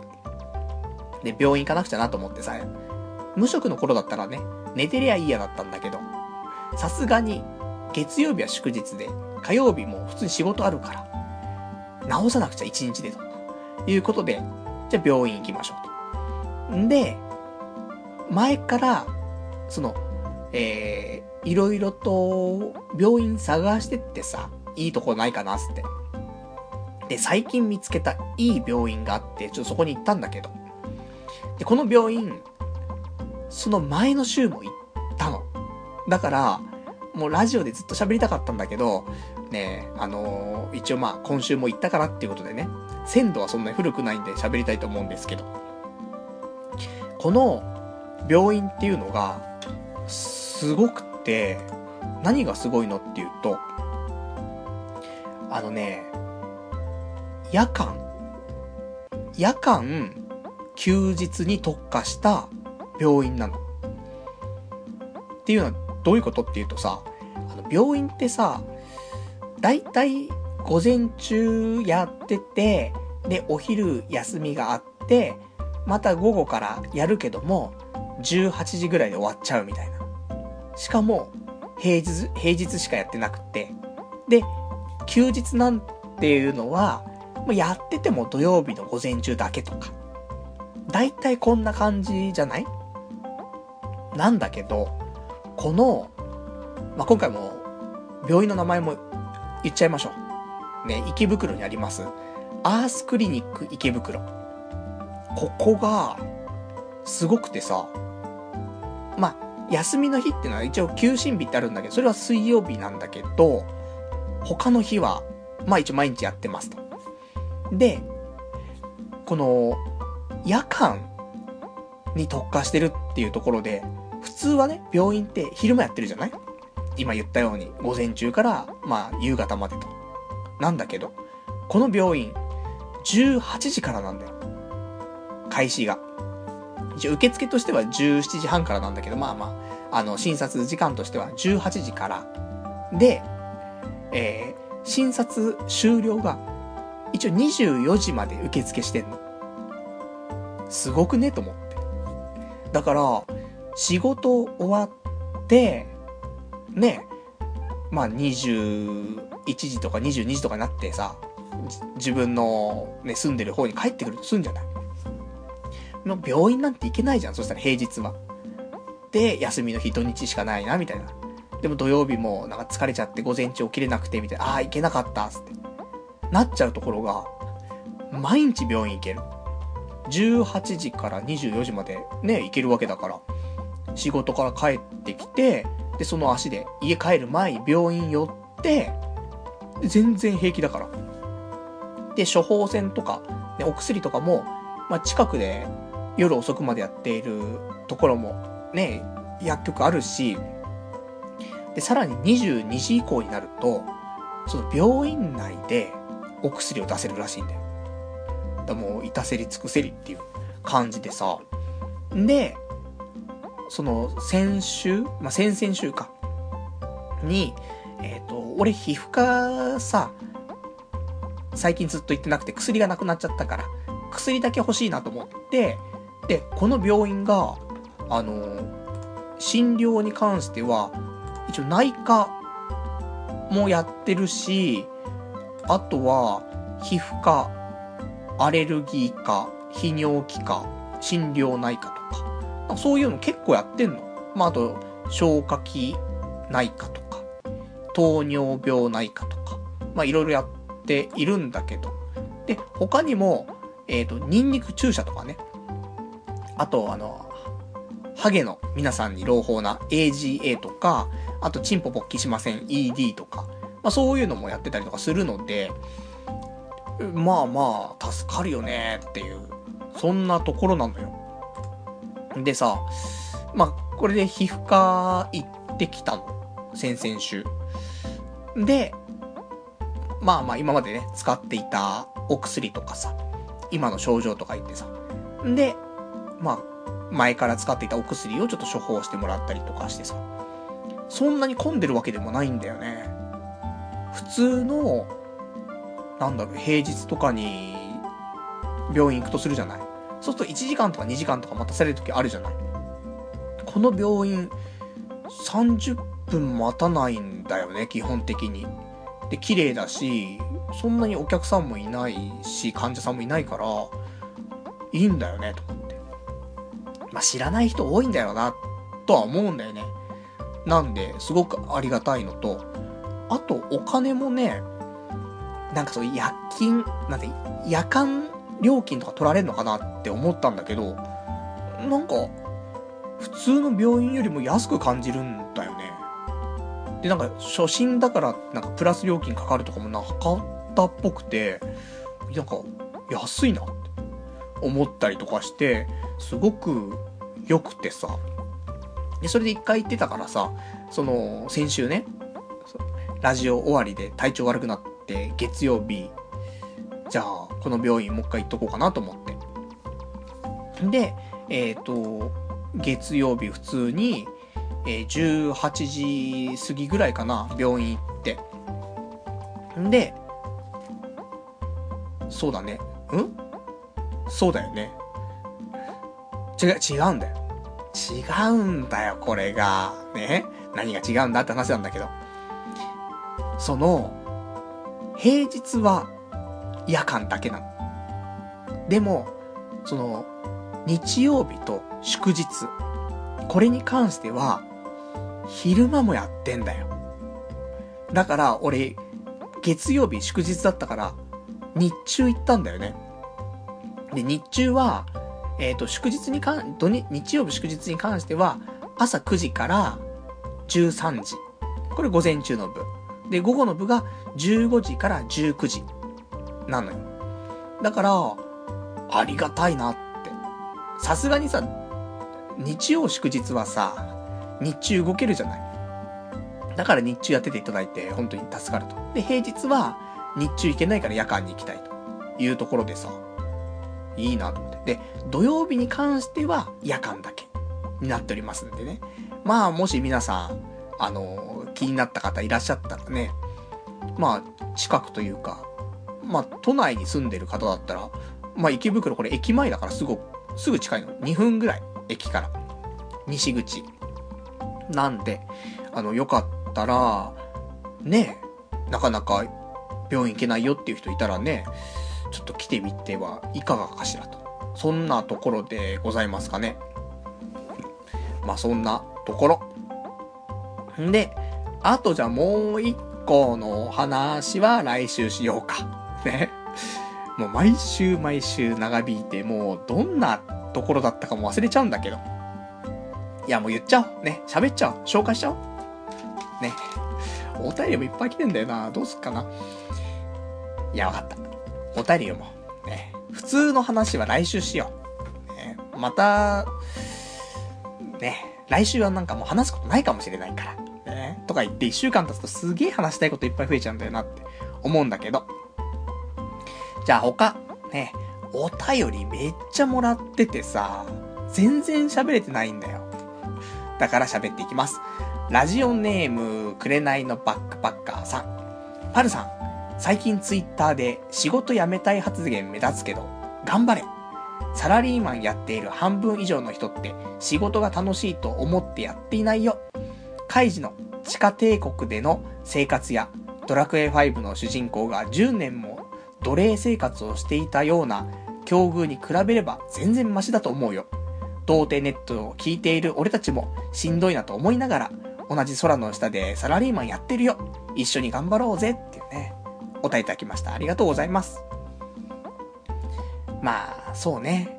まあ、私もツイッターを開けば、やめたいとつぶやく。そんな毎日ですけどもね。まあちょっとご心配おかけしてるみたいでね、申し訳ないんですけどもね。まあみんな大変だよね、仕事は。楽しいと思ってやってる人なんて少ないよっていうところだけどさ。まあとはいえ、元々の、その俺の今回の転職のスタンスとしてはさ、やっぱり、どうせやる仕事なんだから、嫌な仕事は、やめようよと。やりたい仕事やろうよ。好きな仕事。何か、興味のあることに関わってさ。で、いやいややるようなことじゃない仕事したいな、みたいな。それがね、ちょっと第一であったからさ。だからね、辛いなーなんて思ったりするんですけどね。まあみんな、そんなもんだよねって。まあ、難しいね。いくら好きなことにちょっと携わっていてもさ、仕事となるとね、辛くなっちゃうところはあるかなとは思うけど。ただね、俺も取り扱ってるのがアニメとかすごい多いからさ、アニメなんだよ。やっぱり。ちょこちょこ、そう例えばね、動画をチェックしないといけないわけだよね。ちゃんと再生できるかな、って。再生するのは、まあ、アニメを再生するんだよ。だからまあ、そこを考えれば、多少は、あとはサイトを更新するのも、まあアニメのタイトルとかを見るわけじゃん。多少なりとも、俺がおすすめしたいなってタイトルを表に出してきたりとかもできるわけ。そう考えたら、ありがたい、恵まれた話なんだけどさ、ただ辛いなと思って。でもこれが、本当に興味のない、わけのわかんないものを取り扱ってたら、もう地獄ですよ。そう考えれば、天国かなまだね。そんなわけで明日も頑張りたい。ね。そんな風に思ってます。同じ空の下で、頑張っていきたいと思います。ありがとうございます。じゃあ、あと、ラジオネーム、えー、道珍さん。こんばんは、内藤先生。あの、パルさんの嫁として有名な荒垣結衣さん、通称ガッキー主演の置き手紙京子の美貌録をたまたま見たのですが、最初はコスプレみたいで微妙なのかなって思ってたけど、とても可愛かったですし、えー、岡田、これ、なんて読むんだっけ？何木さんね。えー、読めないんだよ。あの人ね。男の人。岡田さんも、ね、パルさん好みで可愛かったので、ぜひご覧ください。最後に寒くなってきたので、お体に、お体に気をつけて、社畜として頑張ってくださいっていうお便りいただきました。ありがとうございます。俺、ガッキー好きじゃん。ガッキーガッキー言ってるじゃん。もうガッキーガッキー、おっぱいガッキーって言うぐらい、もうおっぱいよりもガッキーの方が比率高いぐらい言ってますけど、ただ、すいません。ね。全国のガッキーの皆さんすいません。ガッキー主演のドラマ、あんま見てません。見たの。一番最後に見たガッキーのドラマって、舘ひろしと、なんか、あの、入れ替わっちゃうやつ。なんか、パパと娘の7日間的なやつ。あれが最後じゃないかな。そっからは俺楽器、あ、リーガルハイをちょっと見たか。ね、あの、おすすめいただいて見たけども。そのぐらいで。あの、それ以外の楽器はほぼ見てないんだよね。すいませんね。あの、もしかしたら、パルナ伊藤さんがね、ガッキーのこと好きだって言ってるよって誰かから聞いてさ、ガッキーがこのラジオ聞いてくれてるかもしんないけど、ごめんね、ガッキー。ドラマ見てねえんだよ、俺。すまんな。でもなんとなく、ガッキーってあんな人なんじゃないかななんてことはね、俺はもう、なんとなく雰囲気で分かってますから。安心してくださいと。ね。まあ、超気持ち悪いこと言ってるけど、わかるじゃん、人間って。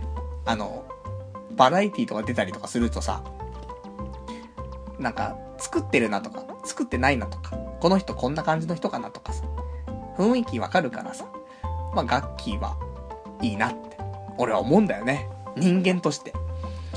まあ、そんなところで、ね。ただごめんなさい。置き手紙京子の美貌録、見てないです。すいません。ね。もう見る時間ないんだよ。アニメ、アニメ、アニメ、おっぱい、アニメなんだ、今は。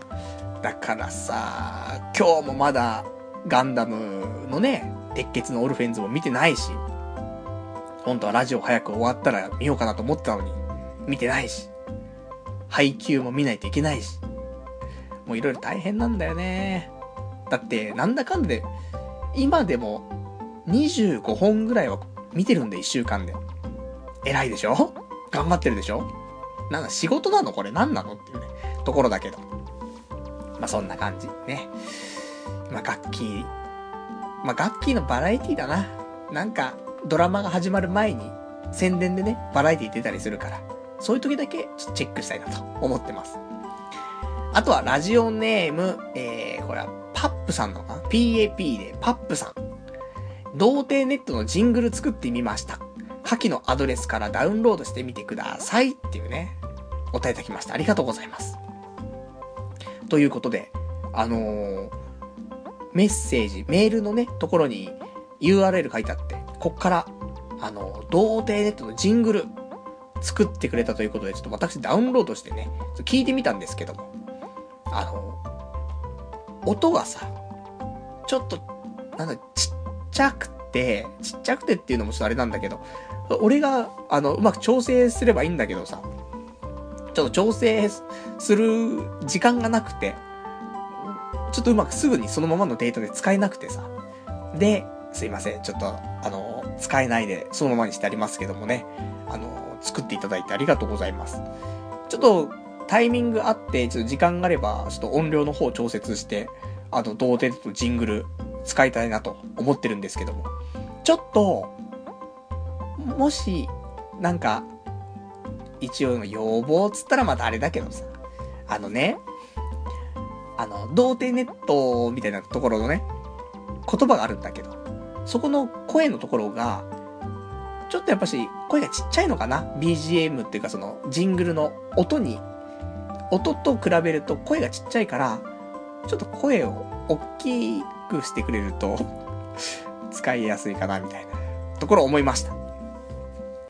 でも、そこが、あの、声が大きければすぐに使えるかななんて思って、ね。もし、修正していただけるんだったら嬉しいなみたいな。ね、そしたら、ちょっと使わせていただきたいなとか思ったんですけど。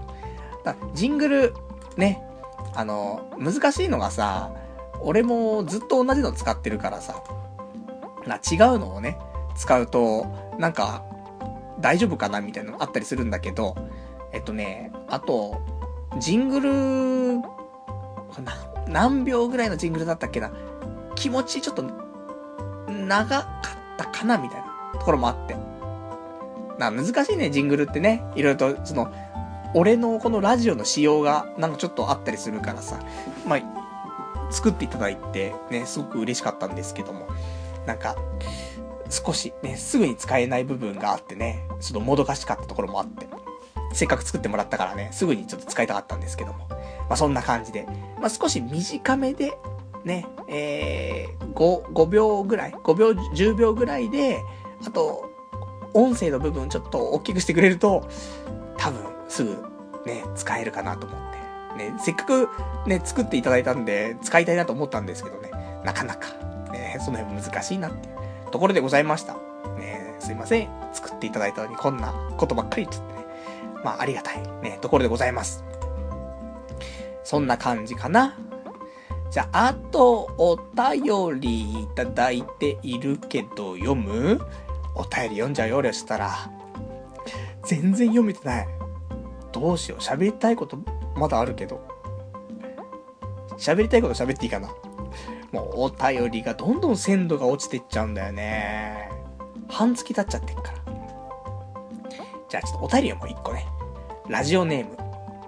競馬脳内シミュレーションさん。えー、会社の話、仕事の話だね。いや、ブラックでしょ。なんだよ、みなし残業って。最初は超えないだろうけど、そのうち100時間超えなくて、今月は楽だったとか言い出すんでしょっていうね、お答えいただきました。ありがとうございます。そうだね。まあ、みなし残業35時間っていう。まあ、そんな設定がされていて、まあ、35時間残業をした体の、ね、あの、お給料が支払われますと。なので、え残業自体は35時間まではしても、まあ別にプラスになるわけでもなく、まあ毎月決まった金額は、まあ出るんですけども。で、そっからね、さらに残業していくと残業代をもらえるんだけどさ、このみなし残業の金額を含めて、毎月額面22万だからね。辛い。まあ、ボーナスが出るんであればいいんですけど、本当に出るのかどうかもわかんないしね。こんなわけわかんない俺の働き方じゃさ。何の成果も出してないし。だからなぁと思って。22万。うん、派遣の頃がね、25、6万稼いでたわけだからね、毎月。で、ちょっと引かれてね、残るのが21万ぐらいかな。だった気がするんですけどね。まあ、毎月だけで考えればね、派遣の方はいいけども、ボーナスが出るんだったらトントンぐらいだから、まあいいんじゃないかななんて。で、頑張ってあと残業して。毎日ね、まあでも言っても、6時半、18時半で仕事終わっても、7時までは休憩時間ってことになってるから、で、その間仕事はしてるんですけどもね。だから8時まで残って、20時まで残ったとしても、残業時間は1時間なんだよね。19時から換算されるから。だから、まあ、20日間、22日とか、毎日8時まで残ったとしても、まあ20時間なんだよ、残業って。まあそう考えると、まあ、いいんじゃない？わかんないよ。まあ来月の俺に期待だね。どうなってるのかね。まあどんどんどんどん、ね、もともと社畜だから、あの根性が。だからどんどん受け入れちゃうよね。あー、辛い。ね、辛いです。あとは、ラジオネーム、えー、ボディーブロー田中さん。結構前のお話。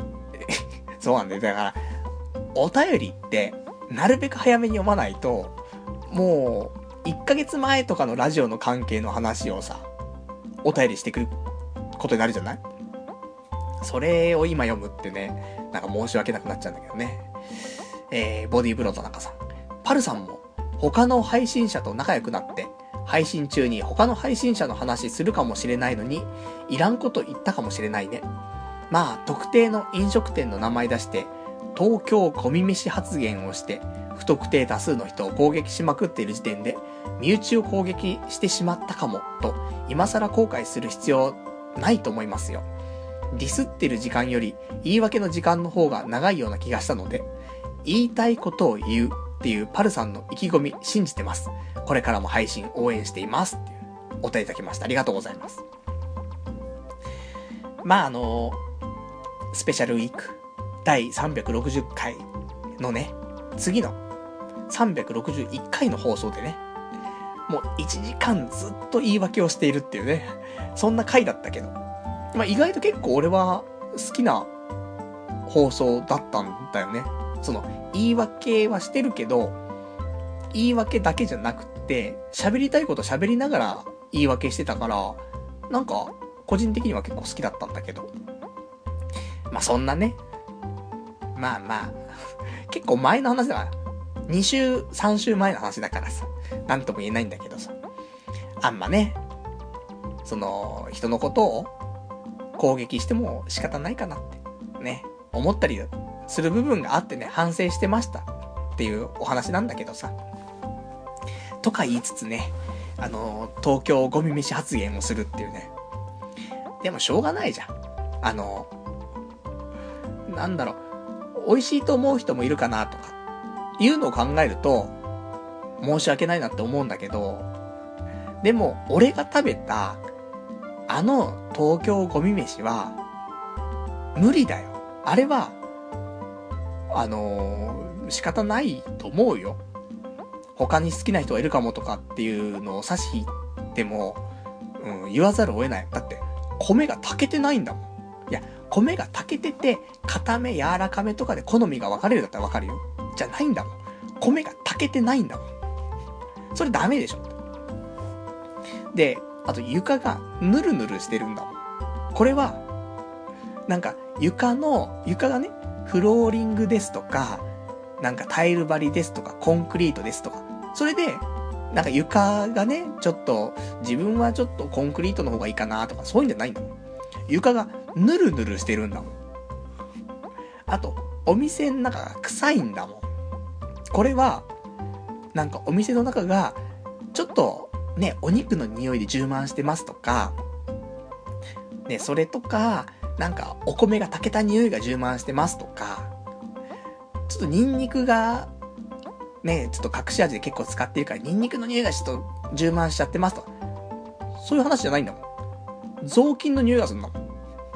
でもダメだろ、それは。それも好みとかじゃなくて、もうダメなんだから。これは、ごめん。あのー、ゴミ飯。ね。もう仕方ない。これ、無理なんだもん。美味しくねえし。まあそんなどうでもいいですけどね。まあそんな、ね。あのなんか当たり障りないように頑張ろうかなと思いつつもね、えー、言ってしまう。ねこういうの良くないなって思うんだけど、言いたいことは言っていこうと、ね、いうところでございます。あとは、ラジオネーム848番さん。パルさんも言いたいことを言い、リスナーもそれに対して言いたいことを言う。双方向メディアなんだから、至極、まっとうでしょ。こんな時代やさかい。リスナーからやいやい言われたくなかったら、無難な白ナイトだけやってればいいじゃん。パルさんも一発の MC ならビーフ上等だろってね、お答えいただきました。ありがとうございます。ビーフ、ね。うん、知ってる。えー、なんかもう MC だから俺もビーフみたいな。なんかよくわかんないけど。そうね、ラッパーな感じ。ヒップホップな感じね。ビーフ。その、ディスってるみたいなやつでしょなんか、あの、オードリーのラジオでね、勉強させていただきましてね、ビーフ。覚えましたけども。まあ、双方向メディアだからね、ラジオも。とは思うんだけどさ。ただ、どうしても、お互いが一方通行な感じがあるじゃない。俺が言いたいこと言ってさ。で、リスナーの方からも言いたいことを言って。でも、それがちゃんとやりとりができてるのっていうと、そこが難しくてさ、なんかお互いにぶん投げぶん投げな感じがするから、ちょっとなんかそこがね、うまくできてるのかなっていうのは、不安なところはあるけども、なるべくね、こうやって言いたいことを言った時に、こうやってお便りもらったら、それをね、ちゃんと読んで、まあ、言い訳だったりとか、なんだかんだすることでね、なんとか、私もやりとりできてるんじゃないかなと思ってますから。なるべくね、ちょっとね、お便り読みたいなと思ってるんですけどもね。ただ、まあ、お互いに言いたいこと言っていいんじゃないのっていうね、ところだからさ。まあ、あんまり人を傷つけることは、でも、言いたくないかな、とは思ってる。ね。まあ、さっきから東京ゴミ飯言って、東京ゴミ飯で働いてる人すげえ傷つけてんだろうって話なんだけどさ。それはもう床す、ちゃんと清掃してよ。ねあと雑巾の匂いやめてよ。米ちゃんと炊いてよ。それやったら俺別に言わないもん。ね普通だし、それだったら。いや、普通じゃないのはさすがに俺も言うけどっていうね、ところでさ。だけど、やっぱりなんか、人の抽象とか、あんまり良くないなって思ったりはするし、傷つく人もいるよなって思っちゃうから、なるべく傷つけないけど、言いたいことがあって、それで人が傷つくわけではなければ、言いたいことを言っていこうかなと。ね。それで叩かれることはもちろんあるでしょうけど。でも、叩かれるのは怖いからってね、言わないっていうのは良くないなと思って、まあ言っていきたいと思っておりますよというところ。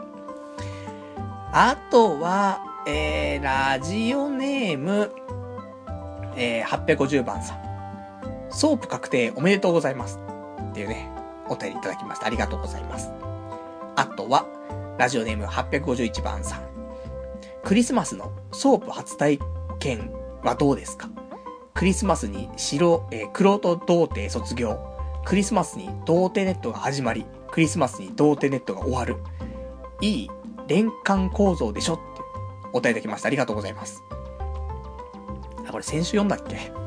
もう先週読んだかもわかんなくなっちゃうからね。もうちゃんとお便りは消化しないといけないなと思ってるんですけど。ソープ。迷ってる。ソープにするかデリヘルにするかね。難しいね。どうしようかね。ソープかな。イアンソープ。ねえ、もう、まさかでしょ。競美、イアンソープの名前出すなんてさ。俺もなんか、疲れちゃってんだろうな。2時間も喋ってるから。まあ、そんな、ね。俺ちょっとあの、水泳の北島に似てるって言われたことあるから。もうそれだけにちょっとイアンソープ出してみたんですけども。ね、超気持ちいい。ね、イアンソープで超気持ちいい。ね、もういいんですけどね。頭おかしくなって、ね、頑張ります。じゃあ、そんなところにしとこっかな。もう、読めない。お便り。どうしよう。ちょっと厳選するわ、来週。んで、読みます。ね。他にも喋りたいことあったし、お便り。困ったな。2時間でも、もう1時になってるからさ。俺、早く寝ないと遅刻しちゃうじゃん。遅刻したら来週のラジオに響くじゃんっていうね。そういう悪循環だからね。まあ、そんなところで、ね、今日この辺にしておこうかなというところですね。あと、俺他に喋りたかったこととして、二つ簡単に喋るね。一つ目。マイナンバーの通知が来たわ。で、なんか、仮のなんか書面みたいに来たけど、あれ本登録とかするとさ、な、ちゃんとしたの来るっぽいんだけど、今すごいね。スマホで、なんかやったわ。なんか本当は書面書いて、それ送るんだけど、その書面がめんどくさくてさ、書くのはいいんだけど、写真貼んなくちゃいけなくて、めんどくせえと思って。で、こないだ撮った証明写真とかだとサイズがちょっとちっちゃくて足んなかったのよ。多分、パスポートサイズの写真が必要なんかな？で、めんどくせえなーと思ったら、なんかその書類に QR コード書いてあってさ。で、こっからね、QR コード読み込んでいただければ手続きできますと書いてあったからさ。やったら、もうスマホでサクサクよ。入力して。で、写真はって思ったんだけど、普通に持ってる写真で正面、正面向いてて背景がないやつだったらいいっぽくて、じゃあ、前に撮ったの、潜在写真。あれちょっとトリミングして使えばいいじゃんと思ってね。あの、潜在写真を、あの、私の、このマイナンバーの変な証明書の写真に多分なってね、え近いうちにちょっと届くんじゃないかなという感じでしたと。あと、えー、まあ、言っても言わなくてもなんだけど、今回、ラジオ第36 3回目の放送で、あと2回で365回なんだよ。来週、再来週で。で、俺がもともと、まあ、365回はやりたいなっていうのがちょっと一つ目標としてあって、1年間ね、毎日放送をね、えっ、ー、と、違う放送が聞けると。ね、1回から365回までね、毎日違う放送が聞ける。これを1個作りたかった。だから365まではちゃんと頑張ろうと思ったんだけど、366回からどうしようかなっていうところで、ちょっと考えてるのが、なんかもう、ラジオさ、ラジオでお金稼ぎたいって思って、あのー、結構マジな話で。もうさ、仕事辛いじゃん。で、副業欲しいじゃん。でも副業なかなか俺、する時間もないし、お金もないし、ね、アイデアもないし、かといってこうやって喋りながら、思いつきの、ジャストアイデアなんですけど、も出てこないからさ、どうしようかなって思って。で、ラジオをね、やっぱりちょっと副業じゃないけども、お金を稼ぐ手段としても、なんか頑張りたいなと思って。365回まではちゃんとね、無料で面白くやっていくけども、366回からは、なんかどうなるかわかんない。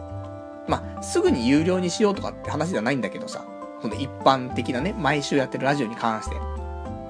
ただ別で新しいラジオをやって、それを有料にするとか、童貞ネット自体のね、ちょっと特別会を、まあ、1エピソード、1エピソードが、まあ、特別収録ということでね、まあ別撮りで2時間とか3時間のラジオを100円で販売とか、わかんないけどね。